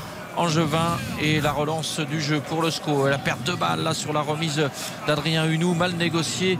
Et euh, les Marseillais qui rendent la politesse aux Angevins avec un ballon Philippe, qui file en sortie de but. Quel est ton ressenti, toi, par rapport à l'aspect défensif du SCO? Parce que là, très sincèrement, c'est terrible. C'est-à-dire que la, séquence marseillaise est belle. Tout à l'heure, en une touche pour écarter, très bien. Mais il y a un espace incroyable entre les lignes. Et c'est quand même ce qu'ils font défensivement, ça fait peur. C'est-à-dire que sur le, pour la suite de la saison, si Angers veut se maintenir en Ligue 1, il va falloir quand même avoir d'autres arguments défensifs. Parce que là, c'est pas possible, même dans l'attitude. hein. Et quand, quand tu parles d'espace entre les lignes, tu parles de- du milieu de terrain et de la ligne de défense. Bon, partout, hein, entre le milieu de terrain, le- les côtés, il ne resserre pas suffisamment dans l'axe. Je trouve que c'est enfin, c'est assez incroyable. Ben là justement on va voir sur cette action avec Gendouzi qui est dans l'axe à 30 mètres et qui réussit à donner un bon ballon pour Suarez dans la surface. La frappe de Suarez. Ah, il a topé sa frappe et ça passe à côté. Et, euh, il a Non, mais. Eric, vous allez pas encore me le défendre là, le Colombien. Mais ne me regardez pas. euh, non, là, je ne défends pas sur cette action-là. C'est Moi, c'est juste que j'avais dit qu'il marquait le premier but. C'est pas mal joué ce qu'il fait. Non, mais enfin, il met deux heures. Il y a trois joueurs. Mais deux heures, vous êtes tellement Il dur. y a met trois joueurs dans la surface. mais après- il rate c'est sa frappe, mais enfin, oui, mais bien sûr qu'il rate sa frappe, mais c'est quand même le souci. C'est pas cadré, c'est rien du tout. C'est la frappe qui est quand même embêtante parce que là, Oui, il y a- bien Le, reste, c'était pas si mal. oui, le reste Mais c'était enfin, pas si mais mal. la frappe, c'est quand même le plus important, non Ah bon Bah, oui, quand même. Bah, quand tu joues en centre, effectivement, c'est mieux. Bah oui, C'est quand même extraordinaire. Ah bah, Ah, mais il rate la frappe, oui, bah, c'est bien le souci, oui. Il les rate quasiment toutes ses frappes. Avec, avec Milik, c'est but. Voilà. La différence est là. Ah, mais Milik, il aurait pas fait les deux dribbles et le crochet avant. Exactement. Ah bah il aurait tout de suite marqué. Comme, comme les, bah comme- oui. comme les grands buteurs. Ben voyons. Et Euh, sur ce mouvement offensif des Marseillais, ben, ça illustre ce que venait de dire Xavier, parce que Gendouzi, il a eu tout le temps pour s'avancer et servir Suarez dans la surface de Mais- réparation, alors qu'il était à 22-23 mètres du but angevin, plein axe, et il n'y avait personne pour le gêner. J'ai une réponse pour vous. Il n'a pas le même salaire. Oui, bah pas même il, a coûté de l'argent hein, pour l'OM. hein. Oui, mais il vous a pas échappé important. que Milik avait aussi un gros salaire et que l'OM euh, n'a pas fait les ventes qu'il devait faire et que donc il fallait s'alléger. Oui, quoi. mais enfin, le principe d'un buteur, c'est qu'il marque des buts Bien et sûr, qu'il bien soit sûr. bon. Parce que je suis Mais lui, il est la- remplaçant, Luis Sarez. C'est juste Mais parce oui, que là, il n'y a pas Alexis Sanchez, donc c'est un buteur de complément. Oui, mais sauf qu'Alexis Sanchez se retrouve à jouer numéro 9 alors que c'est pas un numéro 9, il est mieux accompagné. Tu vois Ah, encore un numéro 9 qui n'est pas un numéro 9. On a connu ça à l'OM avec Ben voilà, mais Luis Suarez, je suis désolé, sa frappe, c'est un sketch et c'est pas la première. Il est quand même coutumier du fait. Mais on ne peut pas jeter la pierre à Luis Suarez si les dirigeants marseillais ont décidé de ne pas recruter de numéro 9 euh, et de placer Alexis Sanchez en numéro 9 par défaut. Luis Suarez, il ne signe pas à Marseille avec un statut de titulaire, Bah non, pas du potentiellement parlant. Donc euh, là, il joue ce soir, mais c'est quand même pas lui qui est censé porter l'attaque marseillaise. L'OM, il faut quand même beaucoup de paris. Pour l'instant, ça leur sourit plutôt pas mal en termes de résultats et de classement. Mais il vous a pas échappé non plus que pendant un trêve, euh, il y a pas Pablo Longoria a hurlé sur ses équipes parce qu'ils n'avaient pas trouvé 20 millions d'euros. Et que quand on Oui. les trouve pas soi-même avec ses joueurs, on dit que c'est au marketing de les trouver. Mais c'est pour ça que quand t'es un buteur, tu le gardes. Parce que Luis Suarez, il venait d'où De Grenade, c'est ça Oui. Voilà, donc les paris, c'est bien, mais quand t'es un buteur et tu sais qu'il peut marquer Ouais, des oui. buts, tu le gardes. Et puis euh, ça sert à rien de Oui, faire des paris à tous les postes. Et ce que j'ai trouvé un peu gros dans ce qu'avait dit euh, Pablo Longoria euh, par rapport aux économies qu'il fallait absolument faire, c'est que lui euh, et euh, ses assistants voyagent par exemple en voiture blindée. Attention à cette percée euh, pour Marseille, Luis Suarez justement qui marque le deuxième but sur cette percée de Klaus qui ne se contente pas de marquer puisqu'il est passeur décisif. Et il a fait la différence surtout sur cette remontée de balle. Et encore une fois la défense angevine. Mais c'est pas que la, la défense à relance, parler. C'est tout le alors déjà et puis derrière il y a un énorme espace avec un bloc défensif qui est complètement disloqué. Et les Marseillais qui en profitent et qui mènent désormais 2 à 0 après 4 minutes en deuxième La période. relance de votre ami Valérie, là, il est tout seul. Et il- c'est pas possible une erreur comme Il ça. n'y a pas que Valérie, je dis autant Non, Gilles, d'accord. Il peut aller couper au moment là ou pas, non Non, d'accord. En fait, il va l'accompagner jusqu'où, Klaus Oui, mais il- ça il- d'accord. Sauf que si Valérie perd pas le ballon euh, n'importe comment, il n'y a jamais l'action. mais quand, quand je parle d'ensemble et de, de tristesse de prestations collectives défensives, c'est l'ensemble. C'est-à-dire que là, Valérie, la, la relance est complètement manquée, mais Outanji, il a le droit aussi d'accélérer, de venir couvrir. Qu'est-ce qu'il est beau ce but de soirée. Oh, mais Quel joueur Claude, il fait ce qu'il veut. Quel joueur. derrière Suarez qui termine magistralement. Non, mais attends. Blague à part, il aurait pu complètement dévisser, nous tuer un pigeon. Bon, enfin là, je veux dire, a priori. Oui, parce que c'était une frappe du gauche aussi, un- et pas oui, gaucher. un, un joueur qui est seul face au but, qui est pas pressé, qui a tout le temps, je pense qu'il est en capacité de marquer. Oui, On est l'Olympique de Marseille tout de même. hein. voilà on est d'accord Oui. on, est, on est bien d'accord là-dessus mais euh, Fantastique. Ce sera mon magnifique. alors pour- le catastrophique moi j'ai tout de suite trouvé parce Ah que bah. je- Valérie depuis le début Ouais, c'est une euh, cata, je- une cata. vraiment Bon, ça hein. va pas du tout je découvre ce joueur mais euh, je, là euh, les dirigeants Déjà, sans stigmatiser, il n'a pas un physique de latéral. Il fait 2 mètres. euh, Oui. c'est c'est Oui. bizarre de le voir latéral. Non, mais- Bon, non, mais- après, Il va, quand même falloir trouver des solutions. hein. parce que là, je regardais le banc un petit peu en aspect défensif. Au-delà de- d'Abdoulaye Bamba, qui est un joueur de couloir, qui pour le coup devrait, à mon sens, jouer dans ce couloir droit. Euh, Ibrahim Amadou, milieu de terrain défensif de formation, mais qui peut être capable, qui est capable de jouer en défense centrale, pour moi, ça va être une obligation dans les prochains matchs. Amadou, il a l'expérience, il va apporter un petit peu de, de, sérénité, je pense, à ce secteur défensif, axial notamment. Et à noter que cette victoire provisoire, évidemment, permet à Marseille d'être leader provisoire, là aussi également, de, de, ce championnat de Ligue 1, à un point devant le, le Paris Saint-Germain qui joue donc contre Nice demain. Et Angers reste 14e pour l'instant, mais avec quand même euh, Nantes ou euh, encore Auxerre qui sont pas loin derrière. De toute façon, ils étaient sortis de la zone rouge uniquement grâce à leur deux victoires, mais ils vont sans doute euh, assez vite y replonger les Angers si ça, si ça De toute façon, Angers va lutter jusqu'au bout du bout de la saison pour Ah ouais, son cette maintien. saison, c'est sûr. Ça, il n'y a pas de doute là-dessus. Et, et c'est là où on en revient à ce qu'on disait tout à l'heure, le, le renouvellement beaucoup trop important à l'intersaison pourrait coûter très cher euh, avec cette euh, fameuse saison à 4 descentes. D'ailleurs, Gérald Batic le dit lui-même, hein, il y a eu trop de renouvellement. Il aurait fallu que ce soit progressif. Et, ben, ça montre aussi un petit décalage entre euh, ce que voulait le sportif et ce que les finances ont décidé. 2-0 pour l'OM qui a fait le break. Est-ce qu'Angers est en capacité de réagir? On en doute, mais bon, sait-on jamais en football. Ah, offensivement, ils ont les qualités. Après, oui, euh, oui, oui. euh, on, on a vu hein, des choses depuis le début de ce match qui est quand même pas de très grande qualité. Offensivement, on a plus vu, je dirais, de la part d'Angers que de la part de Marseille. Et oh, le mauvais contrôle de Bouffal, qui n'est pas coutumier du fait. Et euh, en voulant se rattraper, en voulant se rattraper, il est euh, venu euh, s'entrechoquer avec euh, un joueur marseillais qui est resté au sol. Pas de dégâts pour Bouffal en revanche. Il y a eu un coup de sifflet de Monsieur Hamel. Pour moi, il n'y a pas de faute. Le ballon Il y a faute de Suarez au départ. Suarez, il- Suarez, il fait une Ah, au tout faute. départ. Ah oui, c'est sur Suarez la faute. D'accord. Après, il y a, y un Celui duel. qui a un duel Gerson. euh, Et les Angevins se Bouffal. replient en défense. hein. Je crois pas que ce soit le coup de sifflet de Monsieur Hamel. hein. Ah, Bouffal, le problème, c'est qu'il va mettre la semelle quand même. Bah, pour moi, il, il- il- le ballon est loin, mais il arrive sur le ballon en même temps que son vis-à-vis marseillais. Ouais, mais il- et en fait, il y a une espèce de contre et derrière, il, il appuie un peu avec son. C'était Gerson en fait qui se roulait au sol. Ouais, mais exactement. Il y a Comme c'est Gerson, en fait, c'était pas très grave. Il est déjà debout. Enfin, il est, maintenant, il est debout. Il Ouais, il pointe va falloir qu'il profite encore 5 minutes parce qu'il va pas tarder à sortir. Et voilà. voilà. C'est très Dans discret ses en habitudes en général. Il n'a pas saisi sa 57e, chance. 60e, je... Parce que là, vu le match qu'il fait, Gerson, très sincèrement. C'est c'est son temps de jeu. Et, et, en tout cas, euh, le, le Brésilien qui ne saisit pas sa chance ce soir. Moi, je suis quand même stupéfait de Marseille, cette faculté qu'ils ont les Marseillais à avoir des résultats alors qu'ils séduisent pas. Mais oui, c'est ça. Parce Mais que c'était déjà le cas l'an dernier. Moi, Marseille, j'ai pas vu de t- beaucoup de très bons. J'en ai vu quelques-uns, mais j'en ai pas vu beaucoup des bons matchs qui font qu'ils seraient leaders provisoires. Ah bah des bons matchs, non, on a eu des bonnes séquences Ouais, parfois, mais mais, c'est très pauvre de Euh, toute façon. C'est une optimisation maximale Ah oui. de la capacité pour la Ligue 1. Ce qui, d'ailleurs, on le voit bien en Ligue des Champions, c'est c'est trop juste. Euh, Philippe, tout va bien pour Jonathan Klaus? On a vu euh, potentiellement blessé, mais là, euh, ça a l'air d'aller, non? Alors euh, oui. Il grimace, euh, hein. Il a pris un coup, il a pris un coup. Ah, il, est, il se tient le genou droit. Si, sinon il boitille. Tu as raison, Baptiste. Il est à l'opposé là-bas du, du ballon. Il est en position de latéral gauche. Et euh, manifestement, il a pris un coup. Euh, je le vois trottiner là parce que le ballon vient dans sa zone. Et euh, ça a l'air d'aller à peu près. Mais euh, on va surveiller ça de près. Et pour le moment, ce sont les Angevins avec Baptiste Mendy qui sont en possession euh, du ballon. Mendy, euh, l'ancien Nantais, qui euh, a choisi de revenir derrière. Et c'est Blazic maintenant depuis le rond central qui va relancer. Ça a l'air d'aller un peu mieux pour euh, Klaus que je regarde euh, là-bas à l'opposé. Et Bouffal du côté depuis le côté gauche qui revient à l'intérieur avec Unai qui est serré de près par deux Marseillais. Et oui il fait oh il s'en sort pas si mal Unai. Oh, il y a faute, il y a faute. ah il y a faute. C'est Gerson qui l'accroche.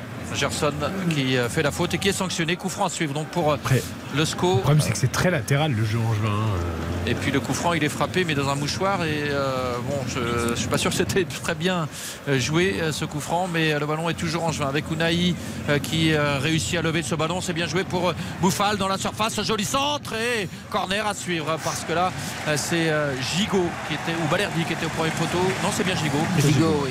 Qui était au premier poteau et euh, qui a dévié de la tête en corner. Corner pour le SCO euh, qui est mené 2 à 0 après 10 minutes en deuxième euh, période et euh, tous les Marseillais défendent dans leur surface de réparation sur ce corner Et euh, il y avait un deuxième ballon sur le terrain. Donc on prend un peu de temps avant de frapper ce corner. Voilà, monsieur Hamel qui a donné son coup de sifflet. Il est frappé en retrait pour Ben Taleb. Euh, Ben Taleb, euh, joli geste technique, qui réussit à redonner à Bouffal, qui tergiverse avant de centrer. Mais tout ça m'a l'air très stérile. Et les Marseillais qui vont pouvoir remonter sur ce ballon qui est revenu près du rond central. Bouffal sollicité sur le côté droit, le long de la ligne de touche. Il est arrêté. Il revient à l'intérieur avec Unai. Unai qui donne euh, à Ben Taleb euh, qui euh, se positionne sur son pied gauche. La frappe lointaine de Ben Taleb. Ouh là, quelle est ratée cette frappe. Il était loin, mais le ballon il n'était pas loin de finir en touche et non pas en sortie de but. Frappe complètement ratée de la part de Ben Taleb et sortie de but à venir pour l'OM. L'initiative n'est pas, si mauvaise, je trouve. Il est plutôt bien construit. bien euh, Il est- il est Il très aurait loin, même hein. pu s'avancer un petit peu. il veut frapper tellement fort qu'il Ouais. dévisse complètement. Est Oui, mais loin. il était tellement loin qu'il fallait frapper très fort et je trouve qu'il aurait pu progresser encore un tout petit peu et prendre de la vitesse balle au pied pour se donner justement de l'élan et, et frapper dans de meilleures conditions. Ouais, il a une vraie qualité de pied, Nabil Bentaleb. Là, c'est vrai que c'était un, un peu présomptueux parce qu'il est très loin. Il aurait pu progresser effectivement, mais après, on a le sentiment, là, on voit des ballons donnés à Sofiane Bouffal. On a le sentiment que c'est une équipe qui, qui donne le ballon à Bouffal et qui Oui, dit débrouille-toi. et débrouille-toi, oui, c'est ça. Je ne sais pas a- si vous entendez le public, on a l'impression d'être au vélodrome. hein. Ouais, ouais. Mais on a vu beaucoup de maillots marseillais hors parcage d'ailleurs là sur les plans larges, on le voit. Oui. Oui, mais c'est souvent le cas. hein. Oui, oui. Quand Marseille se déplace, il y a des supporters marseillais disséminés un peu partout dans les tribunes parce que l'OM est un club qui a des supporters. C'est un peu comme Saint-Etienne, mais c'est plus vrai encore pour Marseille. En tout cas, visiblement, ils n'ont pas été interdits parce que parfois les. Non, non, non, non, ils n'ont pas été interdits. A- Non, mais quand je dis interdit, c'est parfois c'est les signes euh, Alors de la. c'était interdit en ville aujourd'hui. Ah, et- mais ils avaient le droit de les mettre euh, quand ils arrivaient au stade. Voilà. Voilà. Que le monde- Je comprends hein, les interdictions, mais ça me- à chaque fois que j'entends ça, ça me. Eh que oui, mais- est Non, mais je comprends, Philippe. On a bien vu avec les débordements qu'il y a partout. euh, Exactement. Mais c'est quand même terrible de se dire tu peux même plus être baladé dans une ville avec ton maillot de ton équipe de foot. Quoi. Mais Enfin, et on est d'accord, on en est arrivé là. Mais moi, ce qui, terrible. ce qui me choque aussi, c'est d'arriver dans un stade de foot et de voir des fourgons de CRS partout, Oui, des oui. hommes armés partout, tout ça parce qu'il y a une minorité de supporters qui met le bazar. On en est là, on en est là. C'est horrible de voir le climat qui entoure les matchs de foot de haut niveau. Mm, tout à fait. Le match en plus était euh, classé à risque par rapport à- aux graves incidents qui avaient eu lieu l'an dernier. Petite Exactement. info qui vient de nous parvenir et qui concerne un club de Ligue 1. L'officialisation du rachat de l'Olympique lyonnais sera définitif le 21 octobre. C'est le club qui annonce Ah. cette date de finalisation. Vous savez que la négociation devait se terminer avant le 30 Mm. septembre. La Et négociation. attention, peut-être le troisième but marseillais. Non, finalement, euh, le ballon qui est mal négocié par Gigot, mais Gerson qui ouvre son pied Oh.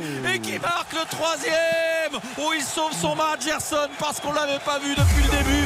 Et là, un contrôle, une frappe enroulée de l'intérieur du pied gauche alors qu'il était arrêté. Là, pour le coup, il y a un geste de classe, même si euh, il était en bonne position dans la surface. Tout le monde ne l'aurait pas mis. Ouais, la, la frappe enroulée est magnifique. Ça vient encore de, la- de votre ami Valérie, là, sur le côté gauche. Et Gigot qui arrive quand même à faire une talonnade en pleine surface, on croit rêver. quoi. Ça aurait été une vraie réussite, un Outonji euh, euh, Valérie. hein. Le, le droit, axe droit, là, c'est effectivement après le centre est superbe et Gerson, c'est la qualité technique. C'est encore close, que hein. c'est- close, ça fait deux Ouais. passes D. Une- un but, deux passes. Un D. but de passe D, mais après voilà, le centre est beau, mais en deux touches. Le contrôle est parfait et quand il retombe, il apprend légèrement demi-volée de l'intérieur du pied. Le, le geste technique est, est remarquable, mais effectivement, comme l'a dit Philippe, ça sauve son match parce que Ah, on l'a pas vu du match, Si tu hein. enlèves ça, cet éclair là de Gerson sur le- son aisance technique simplement, il y a, il y a quand même très peu de choses.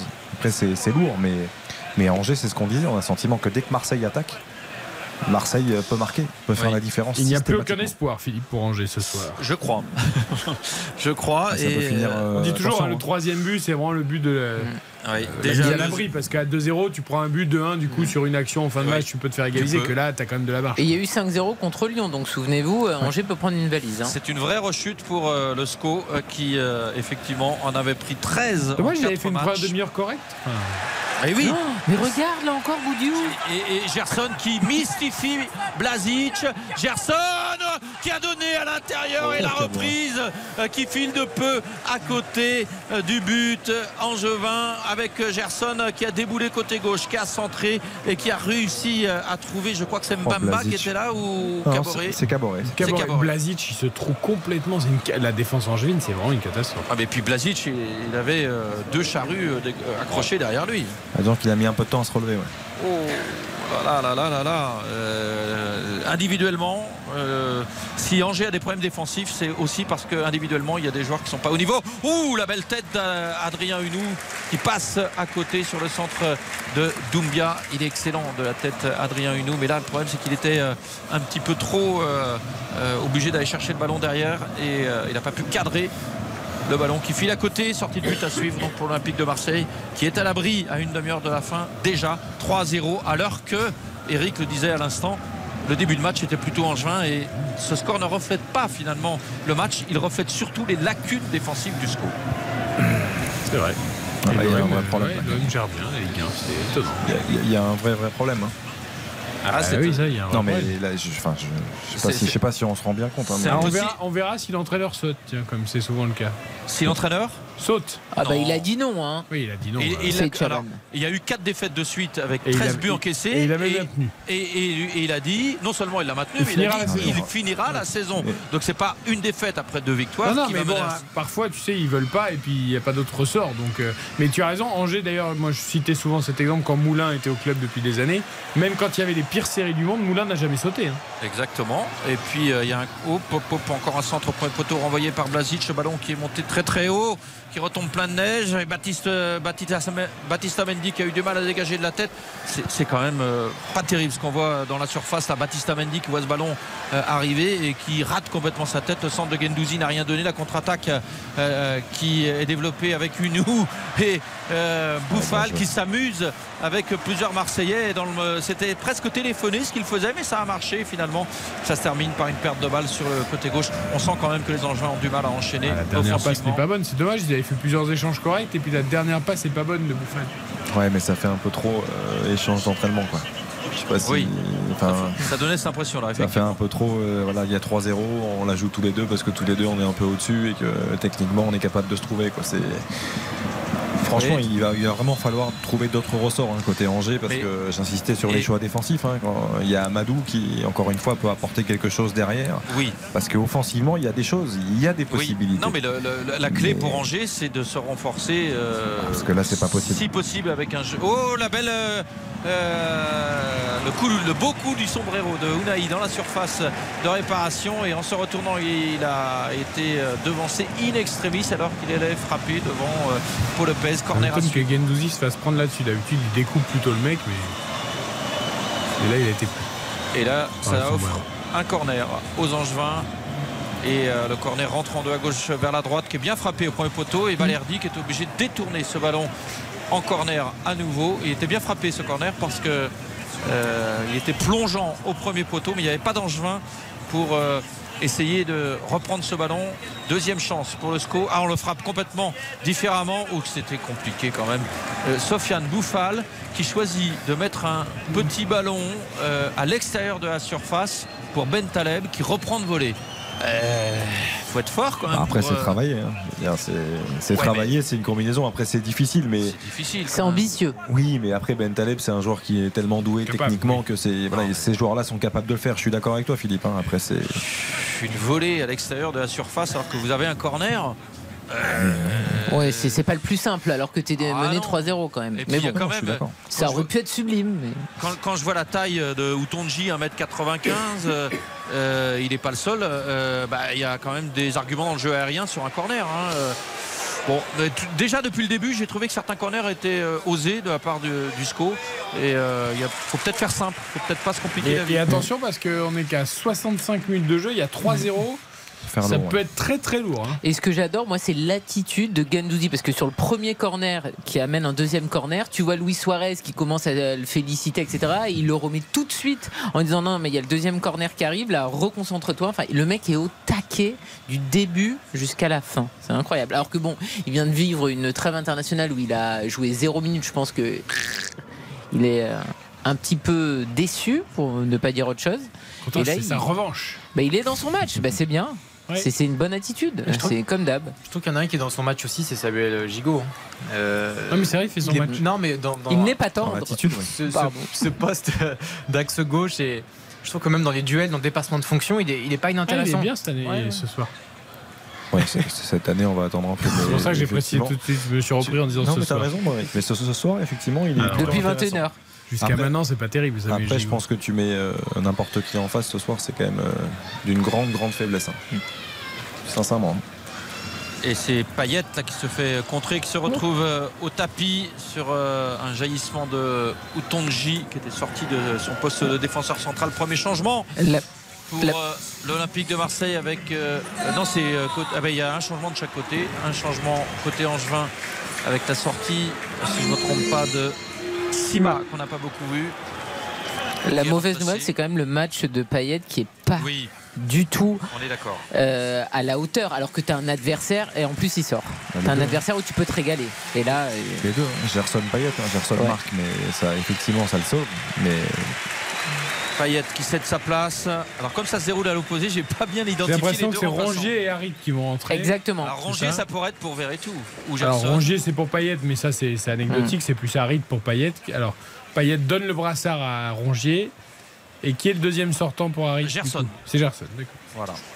Gerson qui sort. Ah, est-ce que Gendouzi va remonter d'un cran Oui. et Rongier se mettre à côté de Verretou ou est-ce qu'on met Rongier plus haut?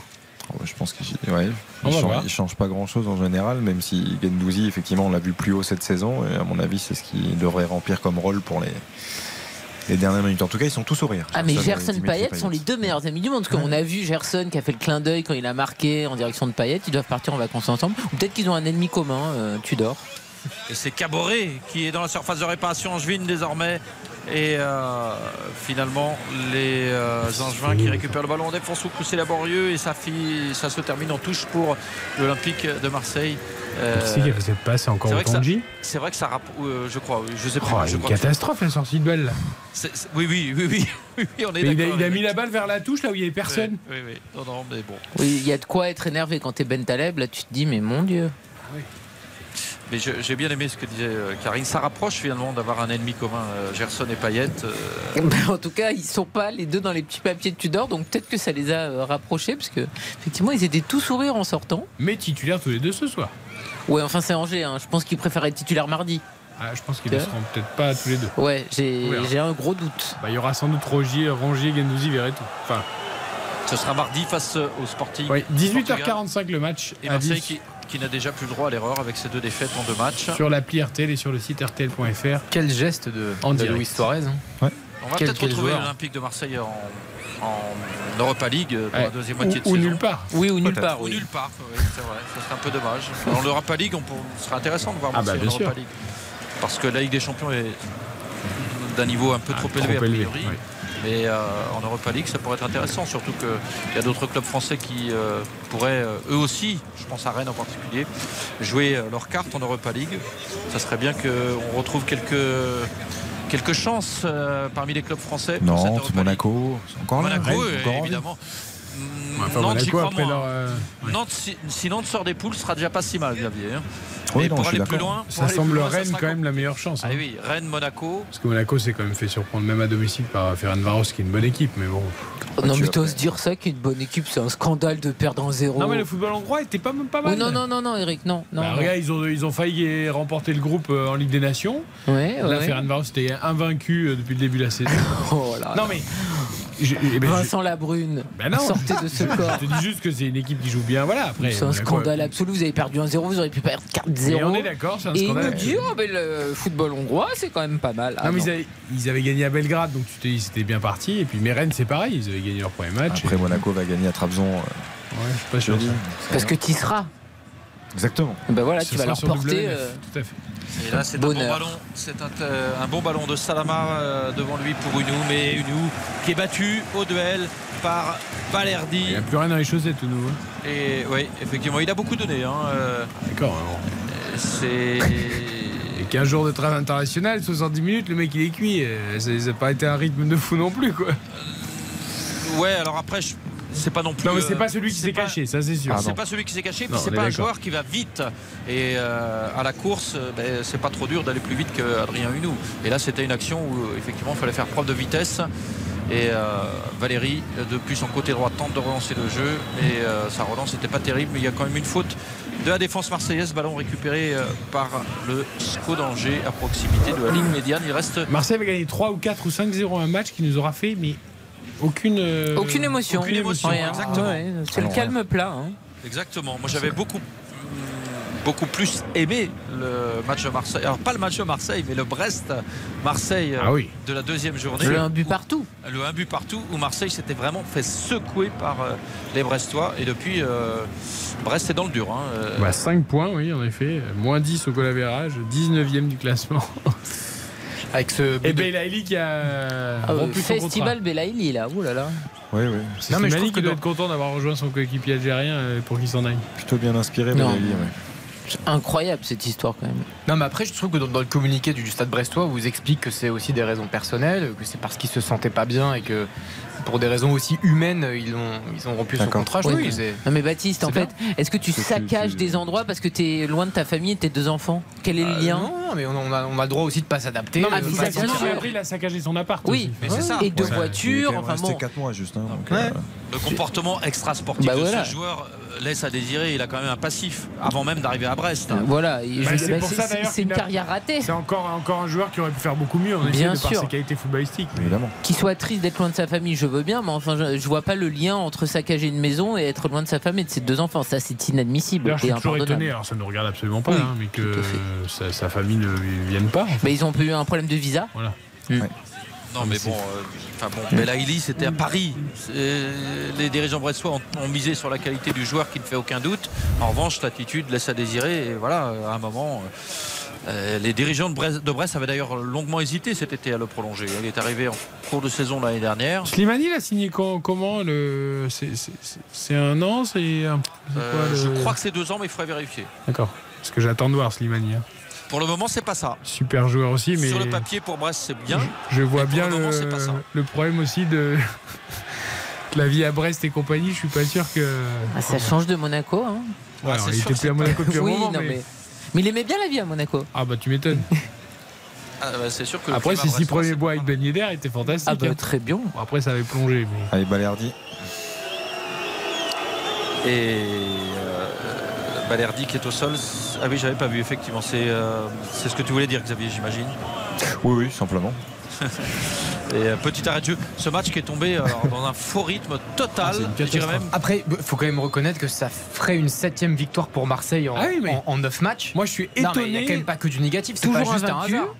Ouais, Non, toujours invaincu. Oui, mais tu... On alors, pas dit que c'était que du hasard. bravo à l'OM et euh, c'est tout leur mérite de- de- d'arriver à optimiser un maximum. S'il pouvait faire ça en Ligue des Champions, ce serait parfait. Mais c'est vrai que quand je me, je me dis Marseille est pas à sa place si haut de par ce que je vois, mais après, mais, attends, mais surtout, il mais surtout, sur, les les, matchs. surtout hein. sur les derniers matchs et les dernières performances. Il faut quand même Mais- pas mais- oublier que euh, Guy Baptiste parle des 7 victoires, je suis d'accord.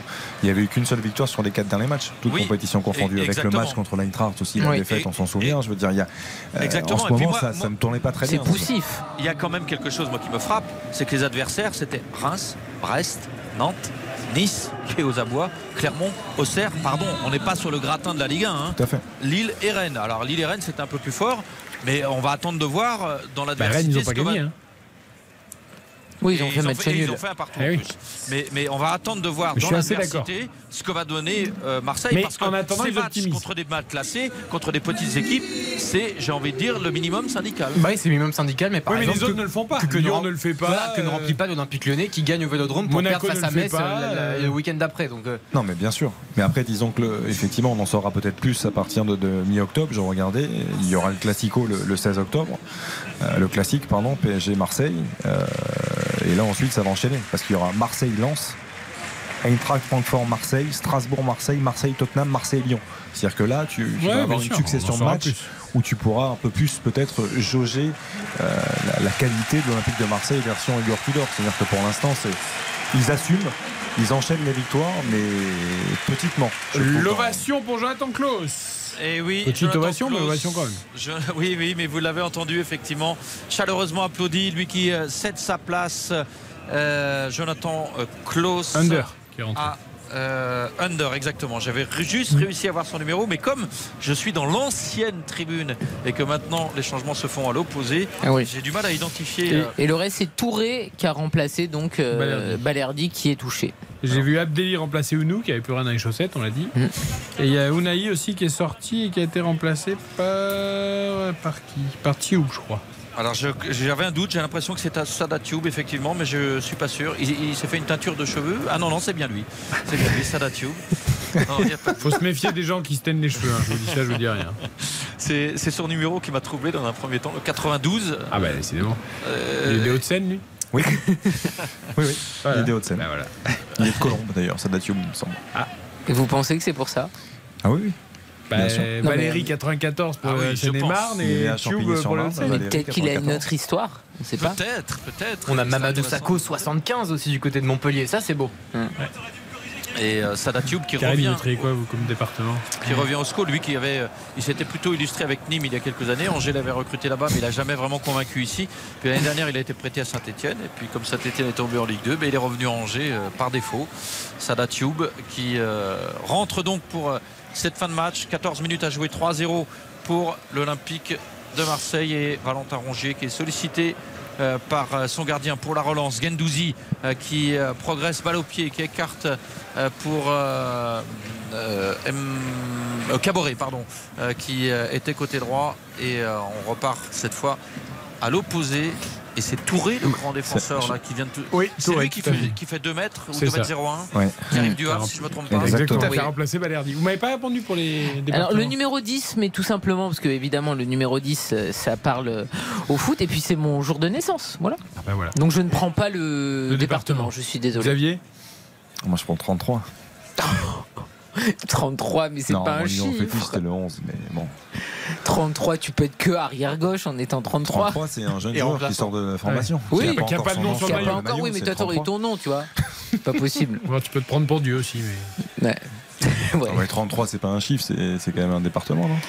Oui, non, mais dans le foot quand même. Qui compte pour moi. que je Mais, euh, bien sûr, tu aurais pu mettre 33 et Bordeaux finalement dans le goal. Oui, aussi. Gironde, ouais, ouais, évidemment. ouais. Et Euh, pour revenir à Sadatube, petite histoire, c'est qu'il a grandi à Colombes, mais il est né à Nanterre. Bon, après, c'est toujours 92. hein. On est d'accord, non? Ah oui, tout à fait. Oui, tout à fait. Mais écoutez, on va lui oui, poser la fait. question à la fin du match. Et, et Philippe Audouin, il mettrait quoi sur son numéro?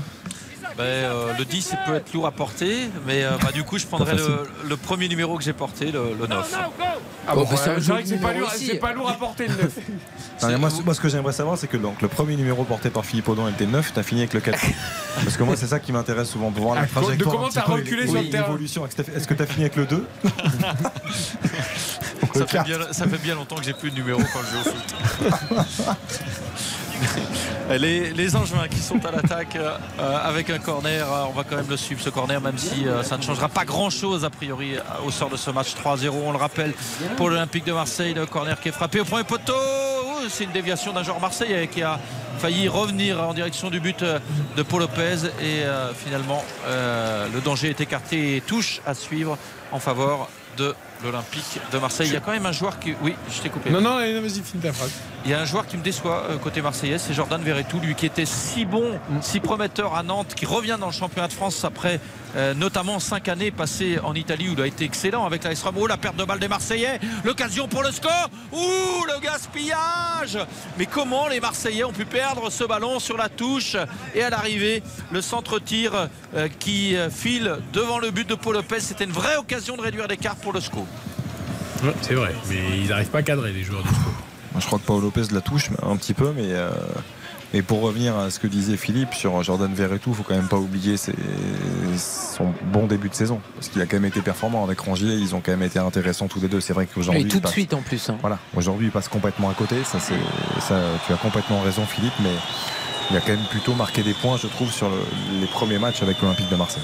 Et c'est vrai qu'aujourd'hui, euh, il n'a pas été en vue, lui, le régional de l'étape, puisqu'il est euh, formé à Nantes, mais né euh, à Anceny. Anceny, c'est sur les bords de Loire, à mi-chemin entre Angers et Nantes, à 40 km d'Angers. Et euh, forcément, c'était un match un peu particulier pour lui, euh, devant sa famille. Mais euh, on ne peut pas dire qu'il ait brillé ce soir. Non, ça pas du tout. Un bon coup franc. Oui, un bon coup franc pour euh, le SCO. Avec, euh, Il manquerait plus qu'ils soient pas d'accord là. Ben Taleb et Sofiane Bouffal pour tirer. Qui Ah un bah là, petit- ouais, ce serait petite guerre exceptionnel. d'ego.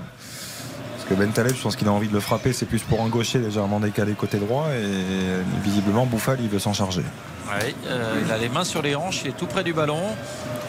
Il y a Ben Taleb, Bouffal et il y a un troisième joueur en juin. Euh, c'est Doumbia, exactement. Et pour le moment, euh, Doumbia s'écarte. Voilà, le mur est en place. Il y a un joueur qui est allongé derrière le mur. C'est. Verretou justement, tu vois. On l'a mis par terre. C'est Eh ouais. Verretou qui s'est allongé. Et c'est, je pense que c'est euh, Bouffal qui va frapper Bouffal qui prend son élan, petite prise d'élan et le coup franc qui passe au-dessus du but de Paul Lopez et Bentaleb qui euh, applaudit son coéquipier. Donc il n'y a pas de souci entre les deux hommes. Il a un petit côté d'Isassi, euh, Isaac Touré, je trouve. Ah oui Mais depuis là, quand je l'ai vu dans le mur, je me suis dit, tiens, à qui tu ressembles, mon Ouais. petit? Oui, oui. Et bah, à l'excellent défenseur Axel Disassi. Il est plus grand et un peu moins costaud. Ouais. Ouais, non, mais physiquement, je suis d'accord avec Baptiste. ouais. Depuis tout à l'heure, je le regardais, j'ai dit donc. Les Marseillais qui On a quand même repartent. plein de choses à dire. Ah bah, on fait ce qu'on peut. Au-delà hein. au-delà du match, quand même. C'est quand même euh, terrible. Ah bah. la, deuxième mi-temps, on a quoi? On a mis 3 à la mi-temps c'est ça? Ouais, là, ça va être Oui. inquiétant, là, cette deuxième période. là. Euh, Ouais. Et les Angevins qui ont quand même récupéré le ballon au milieu de terrain, c'est fou quand même de. Ah, il Oh a là perdu là. ses appuis, euh, Salah Tube. Et euh, c'est Marseille qui peut repartir. Mais euh, c'est étrange cette impression que les Marseillais étaient presque prenables ce soir. Et euh, quand je vois certaines pertes de balles de- des Marseillais, que ce soit sur la touche, sur la relance là, de Lopez tout à l'heure. Et là, c'est encore un, un contre Angevin avec Doumbia euh, qui a donné dans l'axe à euh, Oh. Salama euh, qui était entré tout à l'heure et euh, plein axe, c'est en pleine course. Il réussit à contrôler le ballon. Il enchaîne avec un petit tir euh, où il a mis juste ce qu'il fallait, mais il n'a pas réussi à cadrer. Ça file à côté. Je trouvais quand même que sur cette contre-attaque angevine, il y avait un peu de gruyère dans la défense euh, marseillaise. Jamais les engins, c'est un truc de fou. Après, c'est bien joué. L'intervention de Doumbia est bonne. La passe est très bien donnée. Il essaye de déclencher vite euh, Salama du, du bout du pied. De la pointe, hein, vraiment, il essaye de, de toucher ce ballon et ça passe juste à côté. Mais après, c'était. euh, ouais, il n'a pas beaucoup de temps. hein. Amin Salama, grand- joueur euh, grand hein, par la taille. Vous vous 1m92. contentez de peu, les amis. Ça va vous envoyer à Ligue 2, ça. J'ai pas compris. Ah, J'ai dit, vous vous contentez de peu. Du coup, ça, ça, ça sent la Ligue 2. ça. Ah ben euh, le destin d'Angers, à mon avis, euh, c'est plus la Ligue 2 que la Ligue 1. Si c'est pas cette saison, ça sera presque un petit miracle. Et, et- et puis euh, si c'est pas cette saison, ça peut être l'an prochain. hein. C'est pas parce que l'an prochain il y aura plus que deux voire trois Ouais, descentes. c'est vrai que cette, année, on dit que c'est la plus dangereuse parce qu'avec ces quatre descentes, évidemment, tout le monde se focalise là-dessus. Mais Et le- dire le destin, la vocation d'un club comme Angers, c'est pas d'être éternellement en Ligue 1. hein. C'est- le genre de club qui, à un moment ou à un autre, euh, va finir par craquer. hein. Euh, Guingamp a connu ça. euh, Il y en a d'autres qui ont connu ça. Oui, Auxerre vient de revenir en Ligue 1, mais voilà, il y a- il y a- Reims a, refait un tour en Ligue 2 avant de revenir. Après, c'est aussi pour ça, Philippe, qu'il faut saluer le, le travail qui a été fait Bien sûr. euh, sous les ordres de Stéphane Moulin, notamment. C'est la quoi? C'est la sixième saison consécutive en Ligue 1 ou la septième Huitième. Huitième. Huitième, là? Oui, tout à fait. Huitième? Fou, Huitième hein. saison Ah, consécutive. c'est énorme. Encore une frappe pas cadrée, là. Et Sadia Tube dans la surface qui s'était échappé. Je trouve que la défense marseillaise euh, lâche du lest dans cette fin de rencontre et les Angevins qui en profitent mais qui en revanche ne cadrent pas. Beaucoup d'erreurs techniques quand même. Euh, offensivement, il y a du potentiel côté Angevin. En revanche, en termes de précision, c'est pas ça. Il y a 14 tirs en tout du côté du SCO d'Angers, 5 sont cadrés et c'est pas forcément mieux du côté de Marseille. 6 tirs cadrés et 11 tirs en tout. attention, l'homme du match qui sort. Et oui, le numéro 11 qui sort côté euh, marseillais, Luis Suarez. Et l'ovation. Mais l'événement, c'est surtout l'entrée de Dieng. Ah oui. Exactement, exactement. Et Je ne sais pas si vous l'avez entendu, mais euh, les supporters marseillais qui ont ovationné Dieng pour euh, son entrée, lui qui était euh, à la cave. Tiens, encore un faux débat, Dieng. Ouais, non, Oui, mais c'est euh, très bien. Il est trop gros, Tudor n'en veut pas, etc. etc. Non, mais là, on savait que c'était vraiment un souci avec Longoria et avec les conseils de vendre. Oui, voilà. Et je trouve ça très bien qu'on le revoie parce que c'est un jeune joueur qui est un peu paumé, qui a mal été conseillé, qui a été trimballé aussi. Non, mais tu te Et l'an dernier, il a marqué des buts et il doit encore progresser. Il n'est pas fini, en Non, fait, ce qui est normal. Et donc, c'est bien de le revoir sur un terrain. Il a marqué. euh, Non, il n'a pas marqué, je dis n'importe quoi. Il a joué en sélection. Les joueurs, c'est Voilà. Et euh, c'est important euh, de le revoir sur un terrain et qu'il redevienne un Tu joueur de foot. le message que t'envoies à ton joueur Tu le blacklistes tout l'été en disant que le mec peut pas jouer à Marseille, qu'il a pas le niveau, que l'entraîneur n'en veut pas, qu'il est trop gros, qu'il est trop ci, qu'il est trop là, juste parce qu'en fait tu veux le vendre, parce que tu as besoin de liquidité et que c'est un, un des seuls qui a une valeur marchande, notamment par rapport au championnat anglais. Et comme tu n'arrives pas à le vendre, et ben après tu le réintègres. C'est comme tout ce ça. qu'on déteste du foot. Et ça doit passer, mais alors euh, comme, euh, comme la ouais. Et Valentin Rongier qui ne marque jamais a été tout près euh, de trouver la lucarne de Yaya Fofana sans élan dans l'axe à 20 mètres. Il a pris sa chance et s'est passé de très peu au-dessus. Et je sais que ça va faire plaisir à Karine parce qu'elle l'a vu évidemment, mais parce qu'elle adore Clermont, on le sait. Ah, ça. Elle adore que, que Gabriel Montpied, passion. QRM aussi, on a vu l'entrée de Pierrick Capel. Ah, ben bien qui, lui, sûr. est un vrai joueur Allô de club aussi, et je, je pense qu'Angers va en avoir besoin parce que si il y a bien des joueurs qui ne trichent Eh oui. pas dans, dans ce club, euh, lui en fait partie. Il fait partie des. En fait, c'est l'un des rares guides, l'un des rares cadres euh, du SCO depuis plusieurs années qui a été conservé par euh, les dirigeants. Et, qui joue à tous les postes en plus. Donc, euh, et il est très polyvalent. et puis c'est euh, par son, son état d'esprit, il peut également euh, influer euh, l'attitude de, de ses coéquipiers. Et puis il fait partie des joueurs qui, qui inspirent aussi. Euh, Philippe, dans le sens où euh, son parcours est atypique. C'est un, Oui, un joueur a, qui a profité effectivement du beau parcours en Coupe de France de Quevilly. Euh, voilà, qui pour, est arrivé euh, sur le tard euh, bien dans sûr. le professionnalisme. pour grandir à Clermont après, pour arriver à Angers. Ou... Et c'est voilà, un joueur sur lequel on peut compter, qui a de la qualité, mais qui a surtout, effectivement, tu l'as très bien dit, cet état d'esprit irréprochable. Et je pense que, que le SCO va avoir besoin de Pierrick Capel cette saison pour, pour espérer s'en sortir. C'est un homme en plus d'un joueur de foot intéressant et euh, c'est un, un homme en dehors du foot également. Si je ne me trompe pas, il est conseiller municipal d'une petite localité où il à réside à côté d'Angers. Et euh, bah, c'est rare les footballeurs professionnels euh, qui euh, euh, sont capables d'avoir cet engagement euh, dans la fait. commune euh, où il réside. Et vraiment, euh, c'est. Enfin, moi, j'aime mettre en avant ce genre de comportement parce que les footballeurs sont, euh, on le dit souvent, euh, déconnectés quand même des réalités. Et euh, bah, c'est pas le cas d'un garçon comme Pierrick Capel. Et Romain Thomas était exactement dans le même jus. hein. Ouais, ils étaient très, très amis. hein. Eh oui. Ils sont très amis. Et, et comme par hasard, ils ont un peu. Alors, je dirais pas que c'est euh, forcément la raison principale, mais ils ont un peu le même parcours. Arrivés dans le professionnalisme sur le tard, en ayant connu les rangs amateurs, mais euh, vraiment deux garçons humbles, intelligents et euh, exemplaires dans l'état d'esprit. Et c'était vraiment. euh, pour le SCO en tout cas, euh, Romain Thomas, c'était euh, c'était une petite pierre précieuse quand même dans le vestiaire. Bon, après, il y avait tout un groupe, hein, parce qu'on Oui, bien évoquait sûr. tout à l'heure Vincent Il y avait Manceau, Mangani aussi. Thomas Oui. Mangani, c'était même Ils étaient Ismaël nombreux, Traoré, bien ils sûr. étaient tous euh, très proches. C'était une vraie famille, c'est ce qui a fait aussi la réussite Eh du oui. SCO et ce qui a permis au club Et- de, de- de tenir. Et là, on aperçoit Loïs Diony, euh, juste pour nous à l'image, euh, on aimerait avoir une pensée pour lui, qui a rupture des croisés, qui va encore en avoir pour, euh, Ben pour oui. quelques mois. Et Alors, voilà. que, alors que lui euh, aussi, euh, depuis euh, ces années dijonnaises où il avait été plutôt bon, Il avait été très bon à Dijon, puis après c'était plus compliqué à Et voilà. Saint-Etienne. Et Ça a été compliqué Ah oui. à Angers aussi. Mmh. Ouais, et ouais. il revient par défaut. Il était à Belgrade l'an dernier, je crois que c'est au Partisan, euh, où il était le rejoue, mais je crois que c'est le Partisan. Et il était en échec. Il est revenu par défaut au SCO. Euh, Batic ne comptait pas sur lui. Et finalement, euh, Gérald Batic était satisfait de Loïs Diony. Et finalement, il s'est dit ben, euh, je vais pouvoir euh, compter sur lui. Et pas de chance, il s'est rompu les ligaments du genou pendant la trêve internationale.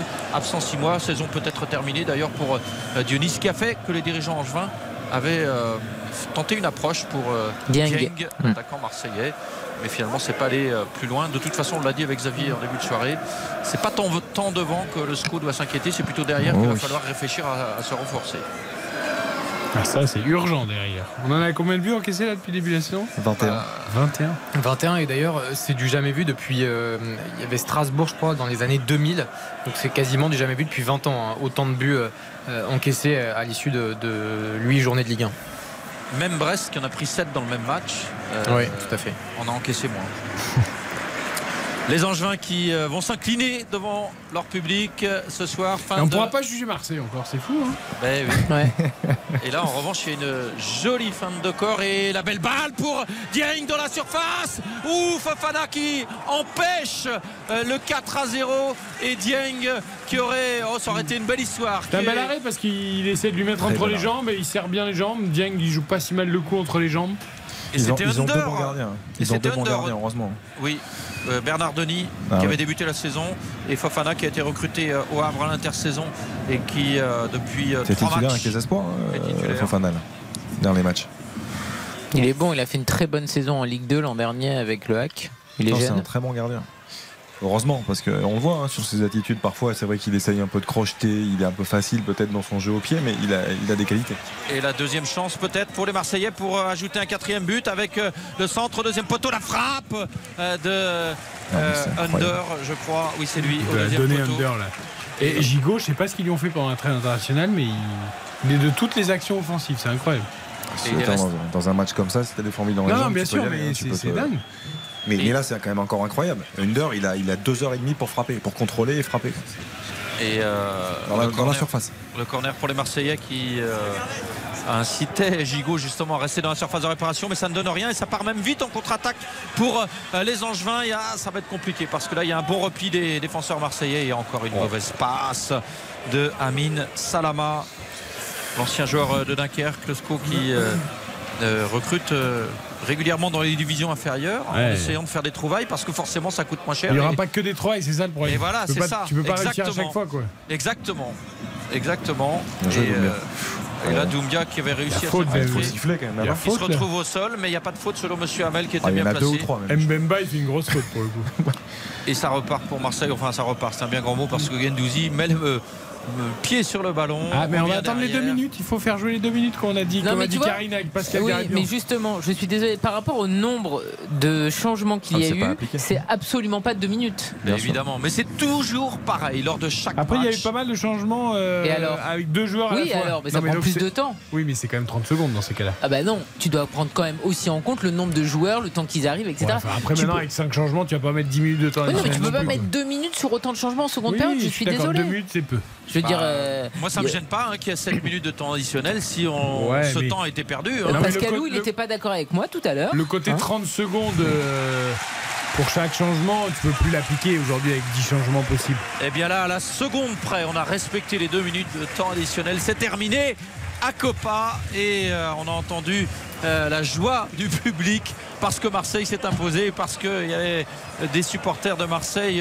plus, je dirais pas plus nombreux, mais en tout cas plus euh, expressifs que les supporters euh, angevins. 3-0 pour Marseille, score final avec euh, le premier but de Jonathan Klaus en première mi-temps et puis euh, le deuxième très rapidement en deuxième euh, période signé Luis Suarez et le troisième signé Gerson à l'heure de jeu. Et puis c'est marrant, le duo euh, Payet-Gerson en, anorak, mais qui continue à, à, taper le bout de gras, euh, la euh, euh, ils ont continué sur le banc, hein, comme sur le terrain. Ils ont passé une après, soirée. après, Karine a raison. hein. C'est-à-dire le, fait que ces deux joueurs ont, ont moins de temps de jeu depuis euh, le début de la saison, depuis plusieurs semaines, euh, ça rapproche. Ça rapproche, euh, pas forcément pour de bonnes raisons, parce qu'ils sont solidaires dans, sur un aspect un peu négatif par rapport à leur relation avec, avec Igor Tudor. Mais, mais c'est ça, effectivement. Et on a vu le sourire de Payet sur le moment où Gerson a réussi son enchaînement et a marqué. Euh, voilà, c'est l'histoire de chambrer un peu, de dire voilà, t'as encore un peu de défi, qualité pour ouais. marquer. Et voilà, c'est. Mais bon, l'essentiel est ailleurs ce soir. Il faut retenir, il faut retenir effectivement la victoire de l'Olympique de Marseille, même si elle est, elle n'est pas grandiose, mais elle est importante. Elle leur permet de, de reprendre la première place. Euh, c'est un septième succès, comme l'a très bien dit Baptiste. Marseille reste invaincu. Marseille n'avait plus gagné depuis sa victoire contre Lille. C'est sur deux matchs sans succès, je crois. Donc, Mhm. euh, important de repartir de l'avant, même s'il faudra relativiser les choses, parce que parce qu'en face, on a vu une, une équipe d'Angers très très faible aujourd'hui. T'imagines que là, Marseille a 10 points d'avance par rapport à Lyon. Alors évidemment, les Lyonnais ont euh, un match de retard, mais c'est énorme. Ah oui, ils ont su optimiser leur calendrier, Ah, ouais, les Marseillais. Mais, c'est vrai que t'as- moi j'ai presque euh, envie d'être à la fin des matchs allés pour que Marseille ait joué toutes les équipes pour voir si leur, leur place est, est réelle. Parce que j'ai quand, même toujours. J'arrive pas à m'empêcher d'avoir un doute. Non mais on est obligé d'avoir un doute parce que le fond de jeu tant- est quand bravo, même hein. décevant et surtout en Ligue des Champions ils n'ont pas le niveau. Mais à côté de ça, euh, ils ont laissé quand même très peu de points et faire match Ah non, nul mais- contre Brest ça peut arriver, mais surtout contre Rennes ça peut arriver. Et tous les autres de toute façon ne tiennent pas la cadence. Ah Toutes les équipes qui devraient être en haut ne sont pas là. Donc les Marseillais, ils sont euh, pas très beaux à avoir joué, mais ils sont solides. Ils encaissent pas beaucoup de buts alors que leur défense est très expérimentale. Chapeau. Deux, deux chiffres à retenir aussi. Ça fait donc 23 points après 9 matchs en Ligue 1 pour l'Olympique de Marseille. C'est son plus haut total à ce stade dans, l'élite, en tout cas depuis que les victoires comptent 3 points, à égalité avec 90-91. Belles époques euh, olympiennes. Et puis Igor Tudor aussi devient le premier entraîneur à être invaincu euh, lors de ses 9 premiers matchs sur le banc à Marseille. Il y avait un entraîneur qui l'avait fait aussi, c'était Jean Fernandez, et c'était en octobre 92. évidemment. Voilà, bravo à l'Olympique de Marseille qui, pour l'instant, euh, ben, mène grand train dans cette Ligue 1. Les statistiques de ce match, la note, le magnifique, le catastrophique, les encouragements du soir. Et puis c'est euh, Angers qui a plus tiré ce soir, 13 tirs en tout, mais seulement 5 cadrés, 11 tirs du côté de Marseille, 6 tirs cadrés avec une possession de balle euh, largement à l'avantage des, des Marseillais, 57%. Et puis en termes de, de- de précision des, des passes, euh, bon, ça s'est pas vraiment amélioré là en seconde période, mais normalement on, on a vu des, des beaux buts et, et c'est l'essentiel. Eh bien, notons cette partie. RTL Foot. La note. Notre réalisateur pour le jingle. Euh, Philippe Euh, bah, je vais rester à 4. Je vais rester à 4. euh, Mais comme tout à l'heure, euh, si j'avais dû changer, je serais descendu à 3 parce que un match où il n'y a pas de suspense, euh, fou, déjà, euh, pas de suspense, pas d'émotion, comme l'a dit très justement tout à l'heure euh, Karine. Bon, je reste à 4 parce qu'il y a 3 buts. J'étais à 3, je, euh, en grande tristesse encore une fois cette deuxième période, mais je, par rapport à la victoire 3-0 de l'OM à l'arrivée, je, je suis obligé de monter d'un point, donc je vais, je vais me mettre à, à 4. Euh, pour Jonathan Klaus aussi qui met un but et deux passes D, donc euh, c'est pas une très bonne note non plus 4, hein, mais je, je monte un tout petit peu bon, ma note. Parfois, quand je rentre à la maison après euh, l'émission et que je lis aussi les commentaires de nos confrères, euh, l'équipe ou autres, je me dis on est parfois peut-être sévère. Alors je sais Ouais. pas si c'est parce qu'on prend pas un plaisir de dingue en voyant certains matchs, même si là il y a 3-0 pour l'OM, ou si euh, en fait on, le ressenti est bon, mais c'est vrai que t'as pas envie de monter sur un match comme ça. Ah non, t'as pas du tout envie de monter. Puis- l'OM gagne 3-0, il dit Oui. dans le championnat, mais. Non, mais t'as l'impression que c'est une victoire large, facile, avec un match maîtrisé. C'est euh, le premier du championnat qui met la pression sur tout le monde. Mais tout a été dit. C'est d'une pauvreté technique. Il y a, mais vraiment. Alors déjà, tu rentres dans les Angevins comme dans du gruyère, mais il y a énormément de passes euh, mauvaises, mal assurées. Il n'y avait pas beaucoup de rythme. Donc il y a trois buts, merci. Mais quatre, pas plus. Du gruyère français, parce que du Suisse, il n'y a pas de trou. Tout à fait. C'est très bon d'ailleurs, le gruyère suisse. Ça m'a- Ça m'a donné faim, votre histoire. Ah, de je, je suis affamé, écoute. Ça m'a- donné très faim votre histoire de gruyère. Euh, en attendant les premières réactions des joueurs angevins et marseillais l'OM qui gagnent 3-0 les buts de Klaus, Suarez et Gerson, le magnifique s'il vous plaît. RTL Foot, Le magnifique. Ah, c'est bientôt l'époque de la fondue. là. Oh, ah, j'ai Une faim. petite fondue suisse, là, Ah, et des- raclette, j'adore la Oh, raclette, ouais, moi. Passion raclette. Philippe, le magnifique du soir. Alors, moi, je crois qu'il n'y a pas photo, c'est Jonathan Klaus. Et je doute que vous trouviez un autre euh, magnifique ce soir. Je Ouais, me tourne vers mes camarades. Ouais, oui, pour moi c'est Jonathan Klaus aussi. euh, les Un but de passe D. Les statistiques parlent pour lui. Je, je trouve ça assez clair, même s'il n'a pas été flamboyant, hein, loin de là, sur un côté qu'il ne- qu'il maîtrise moins que, que le couloir droit. Mais, mais après, euh, s'il faut trouver un magnifique ce soir, ce qui est chose quand même très très délicate, euh, on va le donner à, à Jonathan Klaus. oui. Bah oui, il n'y a pas de magnifique parce que personne n'a été magnifique dans ce match, mais effectivement, là, tu regardes les stats. En plus, il était côté gauche, qui est pas du tout euh, son côté. Il a quand même offert euh, des beaux centres, des passes décisives, il a marqué, donc Klaus. Est-ce que ça signifie quand même que dans un match comme ça, d'une certaine pauvreté, et même s'il y avait d'autres internationaux sur la pelouse, est-ce que, euh, voilà, on reste sur notre fin un peu de Jonathan Klaus en équipe de France, mais est-ce que quand même, voilà, ce statut d'international qu'on remet souvent en cause sur un match comme ça, lui, il est au-dessus des autres, est-ce que, est-ce que ça veut dire quelque chose quand même de son statut d'international? Mais il est tout frais, son statut international. mais je pense que... que- lui, quand même, par rapport à ce qui s'est passé en juin, où il avait été un des perdants du rassemblement, là, il a marqué des points. Parce qu'on a bien vu que de toute façon, à droite ou à gauche, que ça soit Mendy ou euh, Pavard, ça avait été très décevant. Et Jonathan Klaus, en seconde, euh, lors du second match et en deuxième période, il avait quand même apporté avec euh, ses centres, il avait euh, offert quelques belles opportunités. Après, c'était pas incroyable, mais voilà, je pense qu'il a marqué des points et qu'il est rentré à Marseille avec un petit peu plus de confiance. Et on l'a vu ce soir, donc buteur et double passeur décisif. RTL Foot, le catastrophique. Il n'y avait pas vraiment de magnifique dans ce match. En revanche, il y a quelques catastrophiques que l'on peut citer, Philippe Audouin. Ah, pas pour moi, c'est Yann Valéry, euh, le défenseur euh, angevin, euh, que j'ai trouvé euh, très en deçà dès le début, qui pour moi sur le premier but a une grosse responsabilité. Et puis euh, la suite du match n'a fait que confirmer les lacunes observées euh, dès le début du match. Alors, j'ai pas envie d'enfoncer Yann Valéry, même si je pense que c'est lui. hein, Tu vas prendre le mien. euh, très, très objectivement, mais Cédric Outonji, pour moi, c'est. Il- en fait, en plus, Outonji, on le connaît depuis longtemps. C'est-à-dire qu'il a commencé sa carrière en pro il y a longtemps au Stade Rennais. Euh, il a pas mal vadrouillé. Il, il est censé avoir emmagasiné de l'expérience. Et aujourd'hui, je trouve qu'il il fait encore plus couler le secteur défensif euh, angevin. Euh, donc voilà. Donc euh, Valéry, il est jeune, il découvre la Ligue 1. euh, et Outonji, non. Et ce soir, il fait un match catastrophique. Eh ben tiens, il, tient à vous répondre, Ah oui Outonji.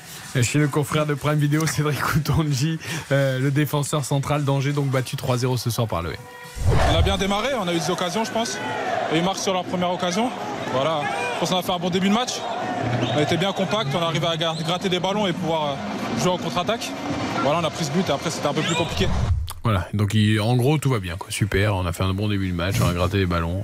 C'est quand même extraordinaire, il prend 3-0, il, il montre rien, ils sont catastrophiques en défense, mais ils trouvent tout bon. Ok, positivons. Alors, ton, ton catastrophique, Bah oui, moi, moi, c'est le même, effectivement. Moi, je l'ai connu à Clermont et euh, comme l'a très bien dit euh, Xab, il a euh, de l'expérience, il connaît la Ligue 2, il connaît la Ligue 1 et euh, c'est lui qui doit guider son partenaire.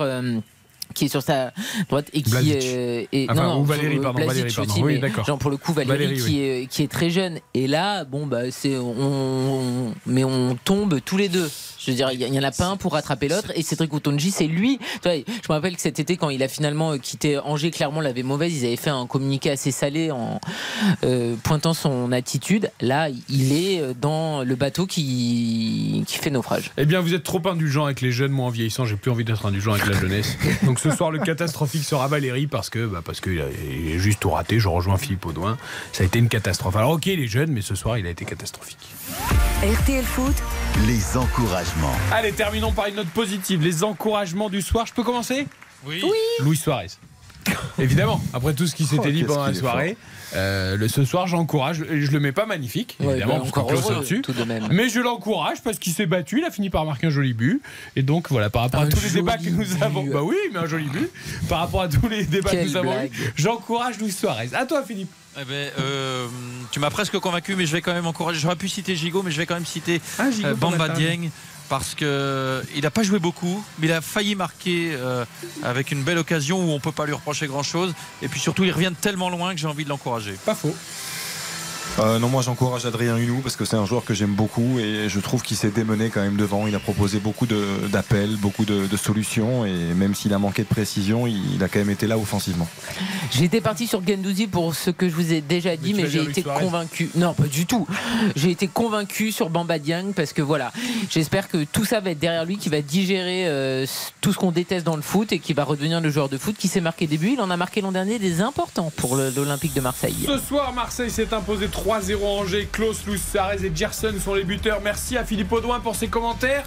Prudence avec, Avec- la pluie pour rentrer, Philippe. hein, Philippe. Avec Merci. plaisir. Oui, oui, avec plaisir. Et on se dit à dimanche. Et on se dit à dimanche, en effet.